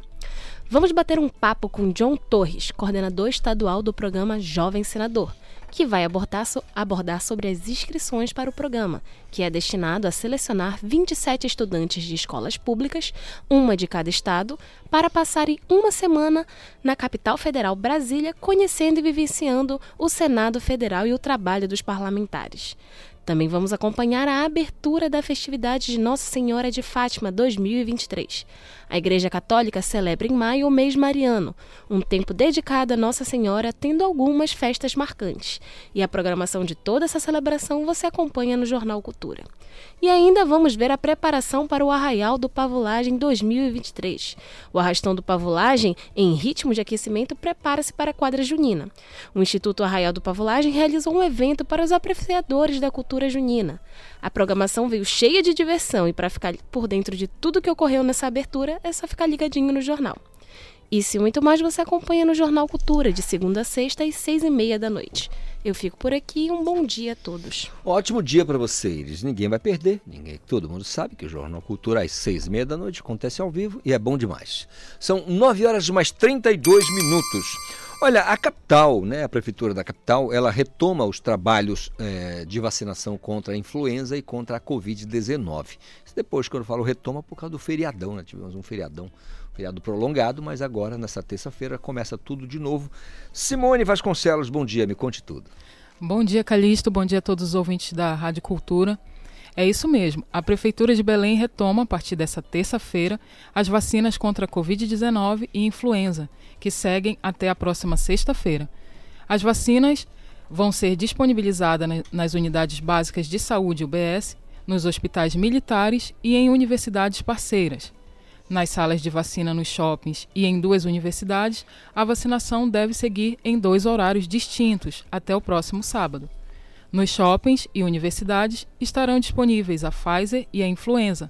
Nas UBSs e nos hospitais, os imunizantes vão ser os correspondentes à campanha nacional de vacinação contra a influenza, Covid-19, monovalente e bivalente, além de outros imunizantes para a atualização da caderneta de vacinação de crianças, adolescentes e adultos.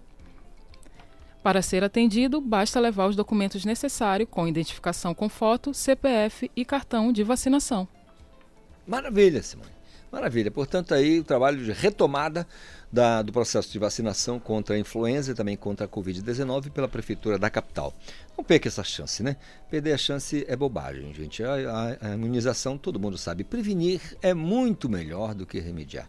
Então, tomando a vacina, você fica tranquilo, fica mais sossegado. Ah, não vou me não vou pegar o vírus. Claro, pode pegar, mas estando vacinado, você sabe que está protegido. Né? Ela vem com menos força e o teu organismo vai estar preparadíssimo para reagir.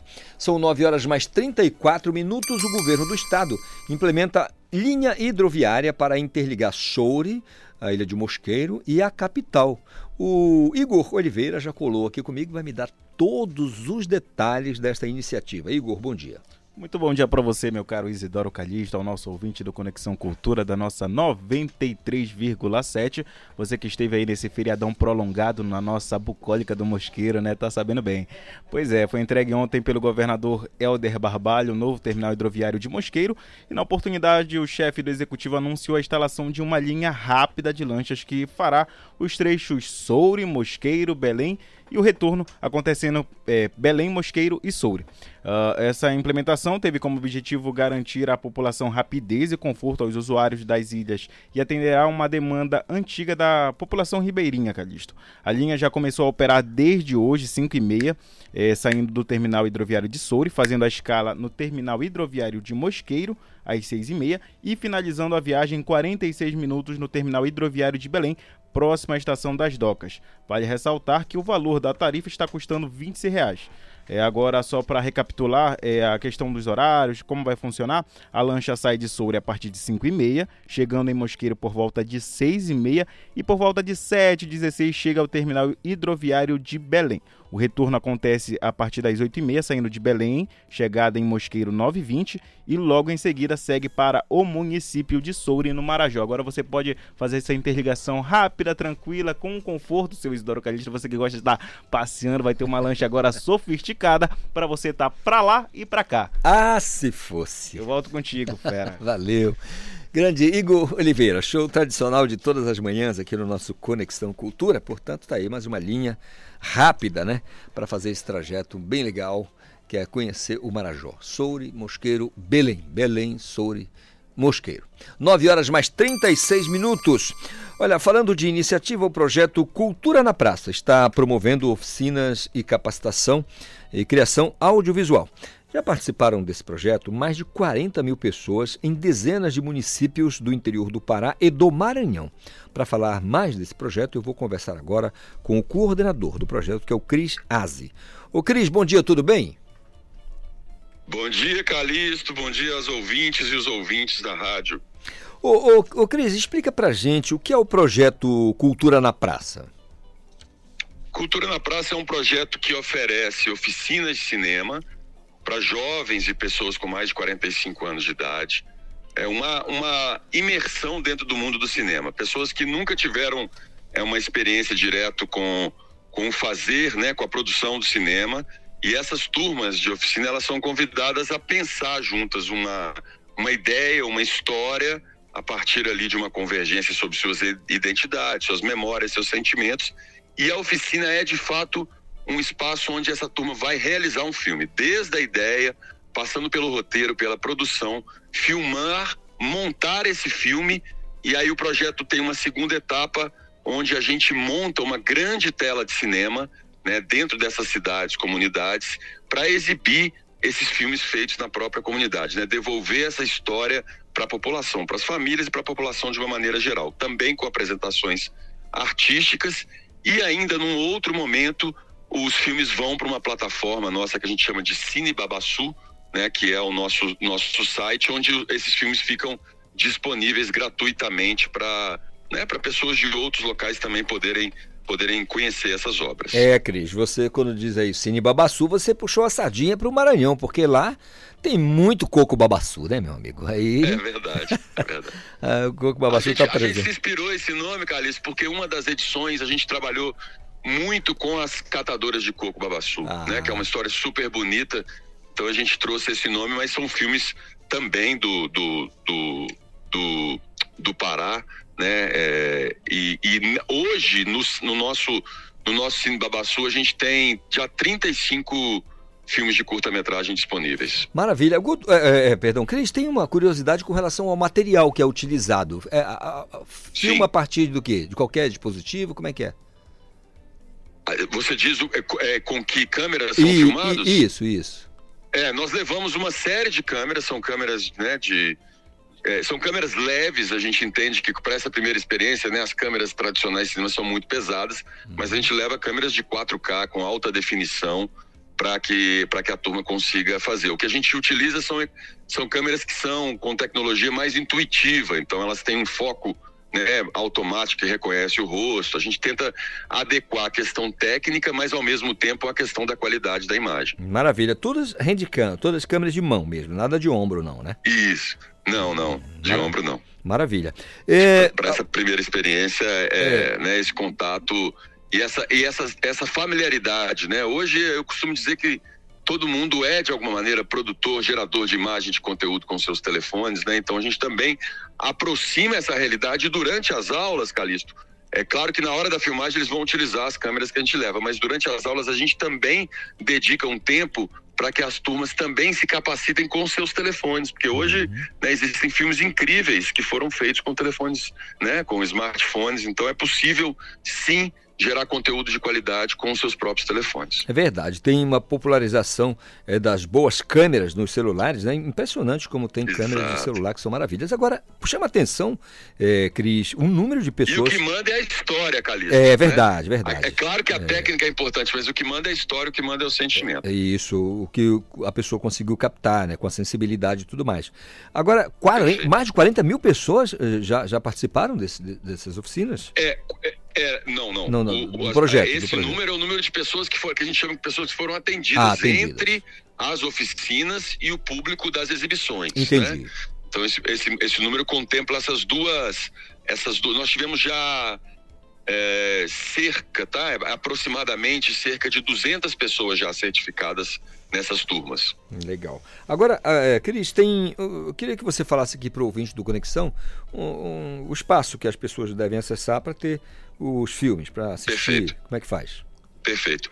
No, no Instagram, a gente tem o Cult na, pra, na Praça, que é onde você tem as informações, os making-offs, os bastidores, né? Lá também na bio você consegue encontrar já o espaço para ir direto para o nosso site, que é culturanapraca.arte.br. É cultura na praça, mas sem o cedilha, Sem o né, do cedilha. praça. Então fica cultura na praca .arte.br e aí lá dentro está o nosso Cine Babassu e está separado né, pelas edições de cada um dos anos que a gente fez as, as oficinas. E a gente segue agora para a gente segue agora para mais uma edição ainda esse ano em São Luís.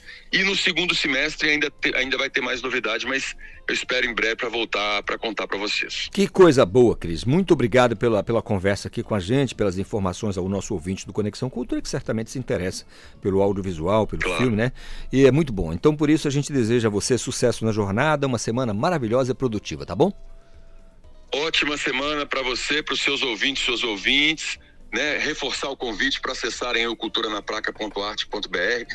Tem filme de terror, tem documentário, tem filme de comédia, né? Tem filmes dramáticos, então é bonito ver pessoas, né? Os seus primeiros olhares com o cinema, tá todo mundo convidado, é gratuito, é só acessar. Grande abraço, Calixto, boa semana para vocês. Ótima semana para, para o Cris Azi, que é coordenador do projeto, eh, que está, mais uma vez, né, promovendo essas oficinas de capacitação e criação audiovisual. Importante demais, o audiovisual é impressionante, como chama a atenção. Agora são 9h42.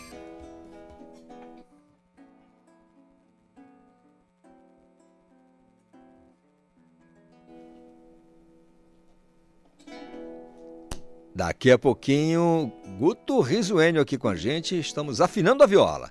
Tá bom? Enquanto isso, eu quero te chamar mais uma vez a fazer parte da campanha Doadores Futebol Clube. É simples demais. É só procurar o Emopa ali na Cerzedelo Correia com o Padre Eutíquio, no bairro de Batista Campos e doar sangue. Faça uma doação, você vai ficar viciado nisso, tá? Porque é bom demais. Você vai ficar realmente interessado nessa ação. Olha, ajuda a manter o estoque de sangue, ajuda a salvar vidas. Uma bolsa de sangue pode salvar até quatro vidas. Então, faz ali o estoque, ajuda a manter o estoque e com um gesto simples e você faz isso com muita tranquilidade. Se torne um doador de sangue, é o nosso pedido, a campanha Doadores Futebol Clube. Vem marcar esse gol de placa no jogo e esse jogo que é da solidariedade.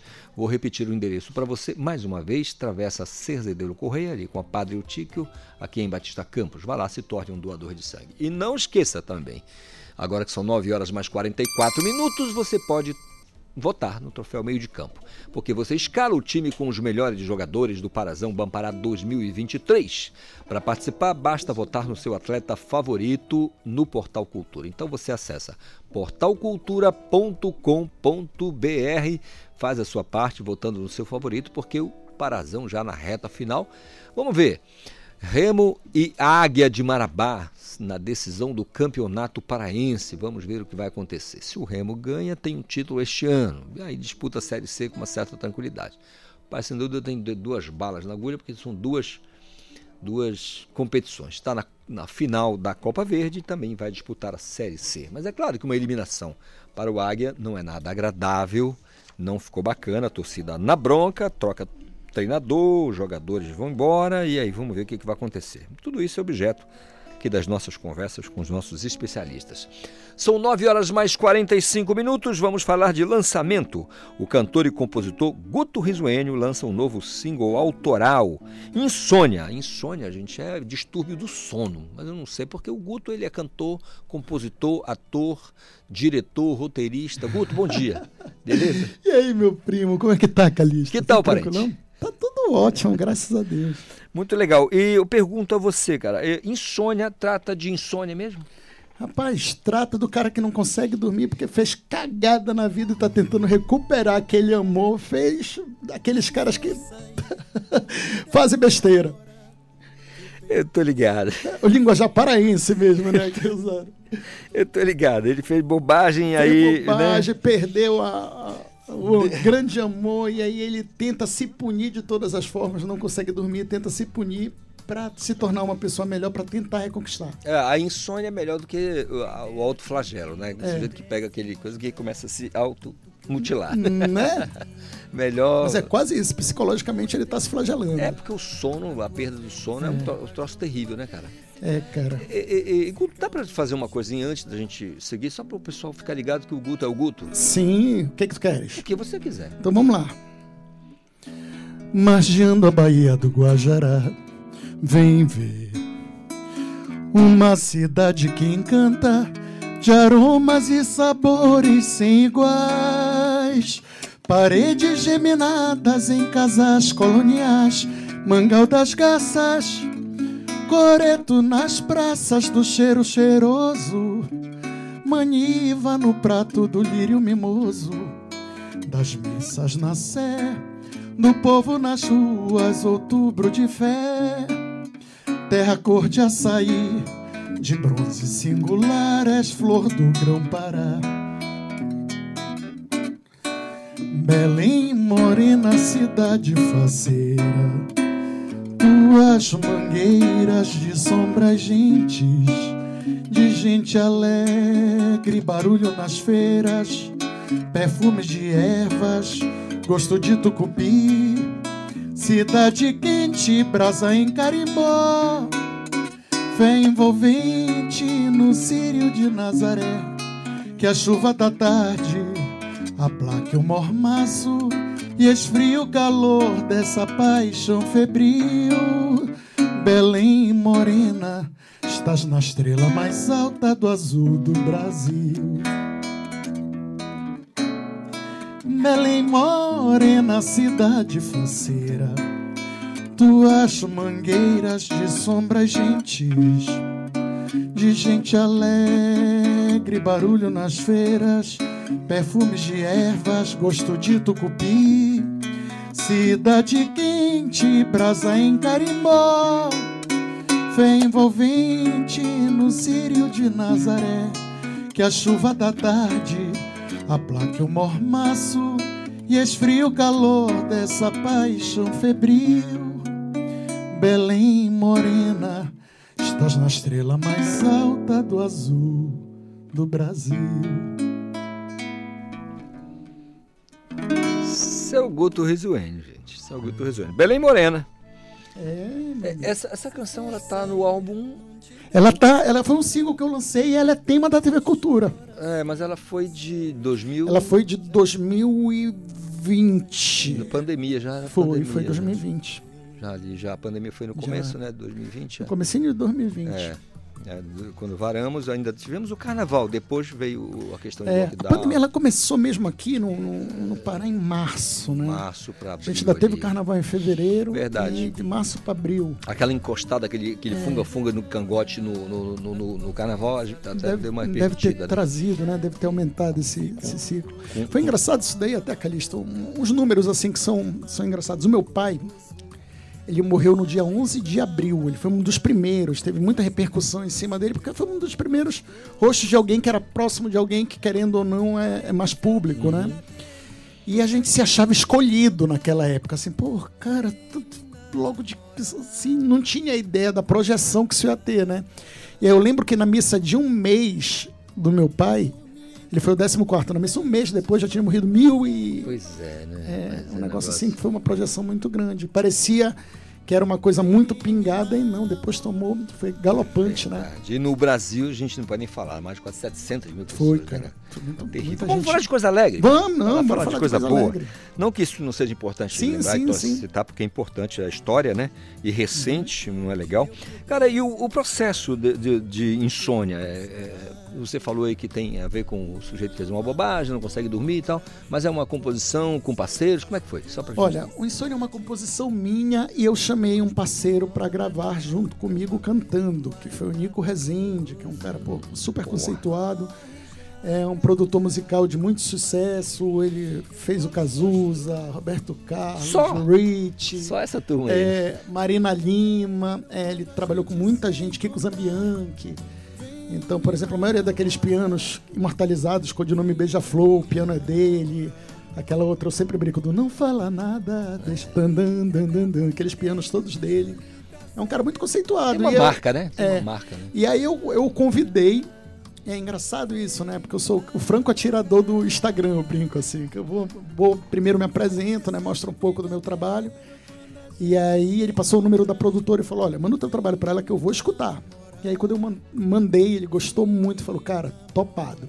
E aí. Pô, cara, que maravilha. O processo de insônia, para te dizer a verdade, tem muita gente que pensa que tem identificação. Eu acho que pro compositor, o legal é não ter identificação. Seja, a parte mais bacana é Nada, nada de autobiográfico, compor- tem gente que Não, pensa não. nisso, né? Eu acho que o legal é tu, ter- tu contar a história de outros É. e tu te vestir na pele do outro para tentar passar é, um- uma mensagem como se tivesse acontecido contigo. Então tem gente que eu brinco que teve músicas que eu fiz, eu tinha um grupo com meu pai e que eu falava assim, pô, quero fazer uma coisa meio parecida com o Timar, naquela, o que me importa, teu carinho agora, não sei o quê. E eu fiz uma música e mandei no grupo depois de pronto, meu pai me ligou perguntando se eu tava bem. tipo assim, ele ach- teve tanta coisa assim que ele chegava a me ligar, porra, cara, tu tá bem, se tu quiseres eu vou aí contigo. Eu falei, pá, é só uma música. E é engraçado isso. Então eu me visto em várias peles para poder compor de diversos assuntos. Maravilha, cara. E assim, é um material que já tá rolando nas plataformas? Já, já... Insônia, ele entrou na- na- nas plataformas na terça passada, hoje está fazendo uma semana. Uhum. E tá rolando, cara, tá tendo uma repercussão muito legal, muito positiva. Até porque, como a gente traz o medalhão, é engraçado, porque ele tá fazendo muito show pra lá, mas às vezes as pessoas daqui do Pará, quando não vem muito o artista, pensam que ele não tá mais em atividade. É verdade. é. Então, como a gente trouxe, a gente conseguiu recapitular toda a obra dele junto. Então, muita gente veio para para querer escutar, saber quem era e falou: "Olha quem é. Olha as músicas que ele fez". Aí temas de novela, né? O cara é muito bom. Muito bom. É, o material, material audiovisual, é hoje que. Hoje a gente lança, é engraçado, né? Do meu outro projeto, que é o bebezinho que eu mais amo na, na face da terra, que é o Balada Kids. Hoje a gente está lançando dois projetos com Balada Kids. Hoje de manhã, 8 horas da manhã, foi lançado o álbum com 10 faixas novas, onde está inclusa essa música que, é- que vai ser do audiovisual, que é igualzinha a você. Entendi. Como o Balada Kids é uma banda muito inclusiva, dessa vez a gente falou sobre a inclusão das crianças que são cadeirantes. Elas são iguais a nós, apesar de algumas limitações, com um pouco mais de esforço, elas podem ganhar o mundo. Claro, sem dúvida nenhuma. E vai ser muito bacana. A gente vai apresentar esse clipe hoje na noite de gala da Dança em Cadeira de Rodas. E vai estar disponível às 20 horas no YouTube. Paralelamente, a gente vai estar fazendo um show. A gente vai estar lançando no teatro, mas para quem não estiver no teatro, pode acessar o YouTube que está entrando na mesma hora. No teatro? Valdemar Henrique. Valdemar Henrique. Hoje a gente está no teatro Maravilha. É, Guto, diz aí pra gente é, os, os pontos, né? A rede social, como é que a gente faz para ter acesso ao teu trabalho? Olha, o meu pessoal hoje é Guto Risuenho, tá? Em todas as plataformas, meu Risuenho é com S, né? Que geralmente o sonho é dizer, tem gente que pensa R-I-S-U-E-N-H-O. Então, Guto Risuenho em todas as plataformas e o Balada Kids é Banda Balada Kids. Então pode procurar tem muito material legal. Hoje a gente tem desenho animado, muitos clipes. É, o meu também tem. O meu trabalho de Sírio tá dentro do Guto Risueno, que foi o Dueto Sem Romaria, que foi um trabalho que fez muito barulho em Belém. É, então, que bacana. Tem É. muita coisa legal pra, pra gente mostrar. Certamente. A, a família Risuênio é mais voltada à engenharia. Na verdade, o único Risuênio que eu conheço é o Guto e que tá, é, é da música e da melhor qualidade. Mas a turma toda é tudo engenheiro. Engenheiro florestal, engenheiro civil, engenheiro mecânico. Tem um monte bocado de engenheiro, Ora, né? se não. Os caras constroem muito. Queridão, queria que você né, fechasse o nosso Conexão com Insônia, que é o teu material novo. Desejar sucesso na carreira, como eu faço sempre, porque você merece isso e muito mais. Agradecer ao carinho do ouvinte que me dá essa escolta todos os dias, das 8 às 10 aqui no Conexão Cultura, e eu fico muito feliz com isso. Desejo a você um dia maravilhoso, uma semana produtiva, e eu quero te encontrar amanhã com muita saúde e paz no seu coração e um bocado de vontade de ser feliz. Guto Risuênio, Insônia. Antes de mais nada, eu queria mandar um beijo para todos os ouvintes e te agradecer sempre o convite. Sempre é uma delícia estar aqui no Conexão. Maravilha. Acordei de madrugada, o Bial entrevistava alguém que sequer reconheci. Olhos ainda marejados, embargados de cansaço da tua falta que não me deixa dormir. Tenta então virar de lado, na esperança que um recado brotasse da tela do meu celular. Levanto e vou pra sacada, mas a voz embaraçada prende as notas, cessa o canto, faz deserto no meu peito. E eu me sinto no direito de chorar. Vou cobrir-me de todas as culpas e forjar um caráter melhor. Levantar, mudar minha conduta, padecer, castigar-me sem dó, atravessar o escuro sozinho e mudar o caminho que me trouxe aqui. Só assim estarei à altura de volta pra ti. De volta pra ti. Conexão Cultura, uma realização da Central Cultura de Produção.